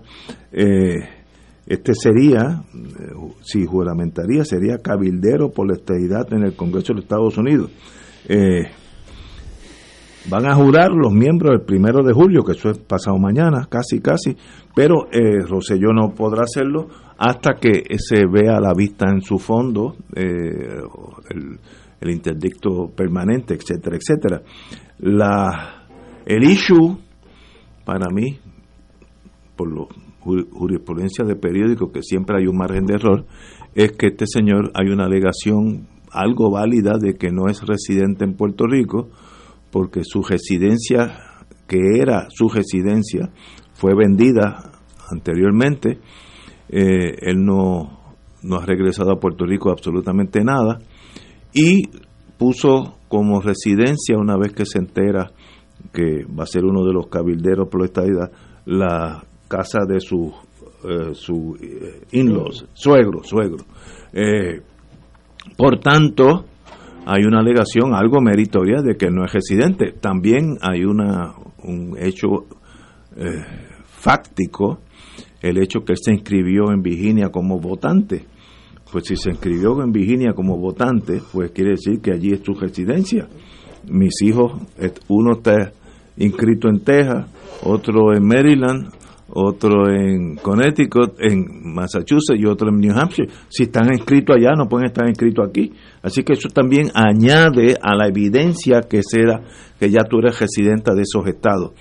No es una alegación frívola, no, no que tenga gran importancia, porque si, si es o no cabildero, pues el mundo va a seguir dando vueltas, así que no estamos hablando de algo trascendental, pero demuestra tal vez algo en el carácter de él que sí es meritorio analizarlo. Compañero. Yo considero que la decisión que no es final, sino una es interlocutoria, es sabia, porque si se juramenta una persona, ya adquiere unos derechos. Y es mejor evitar ese escenario posponiéndola hasta que el tribunal pase juicio si él estaba o no hábil para ser un candidato a la luz de los criterios que la ley que crea estos eh, cabilderos eh, dispone que tenga residencia en Puerto Rico o en Washington, D.C. Que es un error para mí, pero sigue. Y el señor Rosselló admitió en el día de ayer que él era elector del estado de Maryland. Al, Virginia, al momento, al momento en que fue candidato y fue electo. O sea que ya el tribunal pasará a juicio finalmente si se descalifica o no como, como candidato. Eh, y por eso, en previsión de una situación como esa, pues el tribunal le ordena a la a la Comisión Estatal de Elecciones no certificar el candidato que de paso fue el que más votos obtuvo, sin duda alguna, hasta que esto no se aclare. Yo creo que eso es muy juicioso y correcto. Compañero. bueno, mira, yo creo que em, aquí toda la prueba es contundente de que el, el doctor Rosselló no tiene domicilio en Puerto Rico ni, ni tampoco cumple con residencia, la, porque, la, porque la ley habla de que, de que tiene que tener residencia, que no es lo mismo que domicilio, pero es que él no cumple con ninguna de las dos cosas.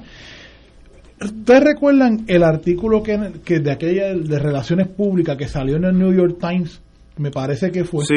donde, donde decía que él se había comprado una casa de un millón y pico en Virginia. Entonces, es ¿qué prueba más contundente esa de que el domicilio de él es en Virginia? Entonces me va a decir a mí que tú te compras una casa de un millón y pico de Virginia, en Virginia y entonces eh, vives en la casa de tu suegro y que pero tu domicilio es la casa de los suegros.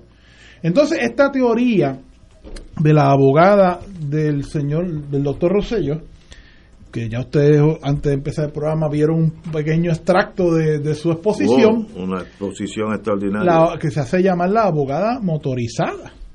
Pues ella alega en su teoría de que él no se tiene que él no se tenía que someter a los requisitos de la ley porque no fue candidato. O sea que mm. si aquí viene Xi Jinping y la gente vota por, por nominación directa, pues puede ser cabildero de la estadía o puede ser este eh, bueno, olvídate, Evo Morales o el que sea, porque pues, pues, pues él no tiene que someterse a eso. Mira qué teoría, porque él no fue candidato. ¿Y qué pasa? Que a eso, pues, tú le añades el asunto de, como ustedes señalaron, y eso lo trajo a, lo trajo, ah, eso añádele también el punto, Ignacio, de que su abogada dijo que salió a relucir ayer que él pidió que lo eliminaran del registro electoral de Virginia ayer o antes de ayer, o sea, recientemente, creo que el 9 de, junio. Pero, eso es prueba que era por el, Exacto. Entonces, ¿cómo es posible? ¿Cómo, cómo, ¿Cómo puede él ganar ese caso? De que él, él cumple con los requisitos que establece la propia ley. Entonces, lo peor de todo es que la ley la hicieron de manera tal de que si surge eventualmente, se confirma, se ratifica la determinación eh, preliminar que hizo la juez eh, Rebeca de León, hay que llevar una, a hacer una nueva elección para elegir el nuevo candidato. Así que yo no veo manera realmente, ¿verdad?, con, con esta prueba que hemos eh, aquí, claro, que es lo que dice el periódico, ¿no? ¿cómo, sea, ¿Cómo es posible que él pueda ganar un, este caso? Que me parece que a mí, el, el licenciado Nelson Rosario, que es el abogado, el comisionado electoral de Victoria de no de el del ah, proyecto dignidad, ha hecho un gran trabajo incluso consiguió una tenacidad tenido y tremenda. él consiguió hasta el estudio de títulos y la inscripción allá de como votante.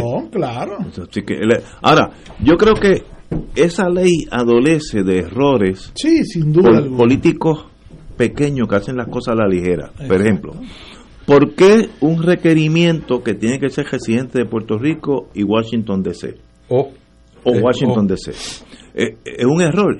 Y si yo estoy en París, es más, yo soy ciudadano eh, de, París y soy francés, y el pueblo de Puerto Rico dice, este es uno de los que me puede mover hacia la estadidad. Y nombro a Jacques Cousteau como cabildero. ¿Cuál es el problema? Y si yo soy un puertorriqueño que vivo en, Anchorage, Alaska, resido y vivo y voy a morir en Anchorage, ¿por qué yo no puedo ser cabildero de Porque si ya Cousteau tiene una residencia en en Washington DC aquí podría postular. Porque entonces, añadiendo lo que tú señalas de que es una ley hecha a la ligera, increíblemente una ley que, que regula un proceso electoral no habla de domicilio, que, que, que todas las leyes electorales tienen un requisito de domicilio. Pues, habla de residencia pero yo, en vez de domicilio. Esa restricción complica más la ley. Que lo, mire, no debieron haber tenido ese requisito. Primero, que él no, él no es residente de Washington, es de, de Virginia. Pero no ponga residencia. Eh, si él vive en Kentucky y yo le quiero nombrar, yo, el pueblo de Puerto Rico, quiero nombrarlo como cabildero de esta edad, bienvenido sea. Pero es que eso no es lo que dice la ley. No, pero es que la ley, el problema es la ley. la ley es, una camisa de fuerza. Entonces, sumale también el asunto de la ilegalidad del voto de él, de cómo se tramitó, de, de, que entonces él no puede, porque la ley electoral configura, ¿verdad? Eh, eh, eh, establece que es un delito electoral tu figurar en dos padrones electorales, en dos registros electorales a la misma vez. ¿sabes cuántas veces lo dice la ley? Porque yo escribí una columna en el Nuevo Día sobre este tema en tres ocasiones. La ley electoral dice que no puedes estar en dos registros electorales a la misma vez. Ahora, que, es lógico. Yo creo que tenemos que recordar que todo esto viene de junio del año pasado, cuando se aprueba la ley electoral. Eh, a la carrera, eh, muchos sacamos la cara porque eso no pasara, pero pasó. Por lo menos este programa eh, fue intenso.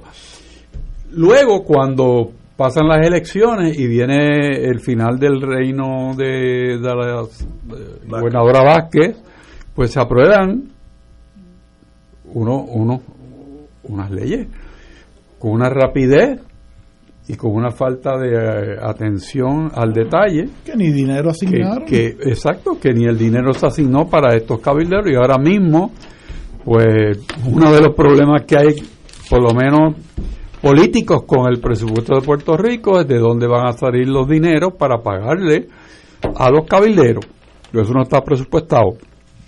Así que hay tanta falta de detalle que yo creo, no sé, que el gobernador tuvo la oportunidad de salirse de esto diciendo, bueno, como no hay presupuesto, se acabó esto.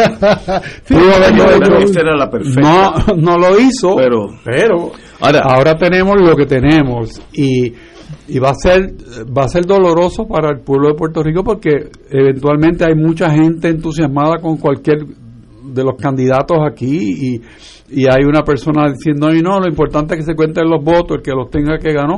Bueno, pero si está ilegalmente en la papeleta el, que, el problema es que van a tener que volver a hacer otra elección. o, que el tribunal, eh, utilizando de la disposición del Código Civil y viendo que no hay un, remedio claro, pues entonces decida que vamos a buscar el, el que se quedó con más votos sin ser electo y darle esa oportunidad. O sea, utilizar la jurisdicción que tiene el Tribunal Superior para tomar ese tipo de decisión y lo podría hacer. Hoy puede pasar. Puede pasar.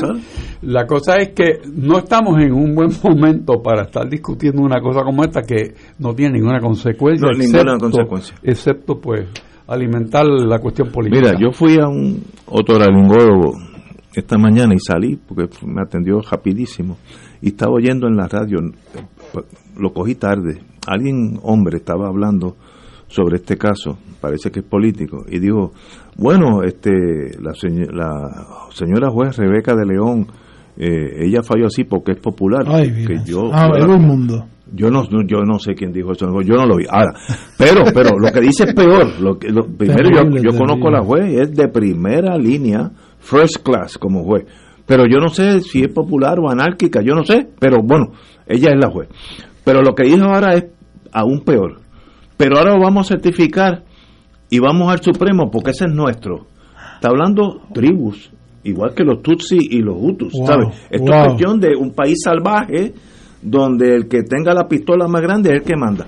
Me preocupó más el señor de lo que hizo la señora juez, de que si inscriben o no a Rosellito, eso es irrelevante.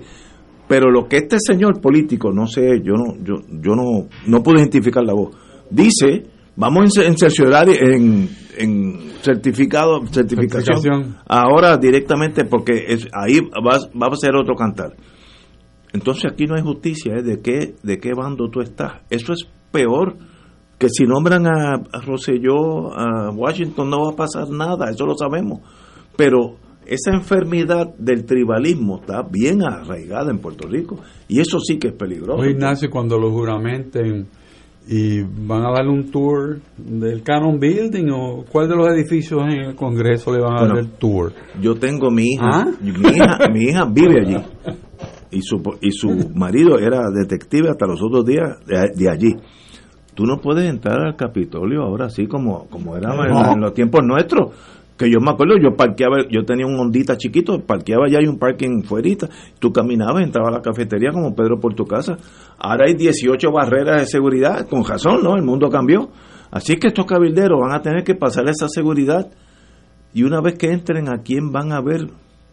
Pero tú crees que pueden pasar la seguridad? Algunos pues, puede ser que se a un interno. A un interno. Pero, pero a un interno, yo estuve en ese mundo un poquito en mi vida. Vamos a decir que yo voy a ver al, al interno, el, Chief Executive Officer. ayudante, del, ayudante principal del senador de Mississippi. Muy bien, me atiende. Digo, ¿cuál es el problema? Pues Ignacio, mira, yo quiero hablar de la estadidad. Muy bien, etcétera. Qué bueno, ¿y cuáles son los puntos? Pues dame algo por escrito, etcétera yo no voy a ver a esa misma persona en la, semana que viene porque ya hablamos. Una vez que tú hables y pasen tres meses y hablaste con todo el mundo, ¿qué tú vas a hacer? Buscar legislación. Ahí sí tomar café. O tomar café. Si te dejan entrar a la cafetería. tienen que rendir un informe, fue lo que lo último sí, pero que leí para no, va a pasar 140 mil dólares que le van a pagar. No sé, pero bueno, si es tanto yo me... Yo, me la junta. Sí, sí. Bueno, si hace una nueva elección como dice la ley, ya a ver, que tú sales. distinguido amigo, eh, nos veremos mañana, si Dios quiere, mañana es jueves, y qué privilegio tenerte aquí con nosotros. Gracias, eh, nos veremos pronto, yo estoy seguro, ha sido un privilegio estar contigo. Señores, tenemos que irnos, y compañero Richard, como siempre, un privilegio. Hasta mañana.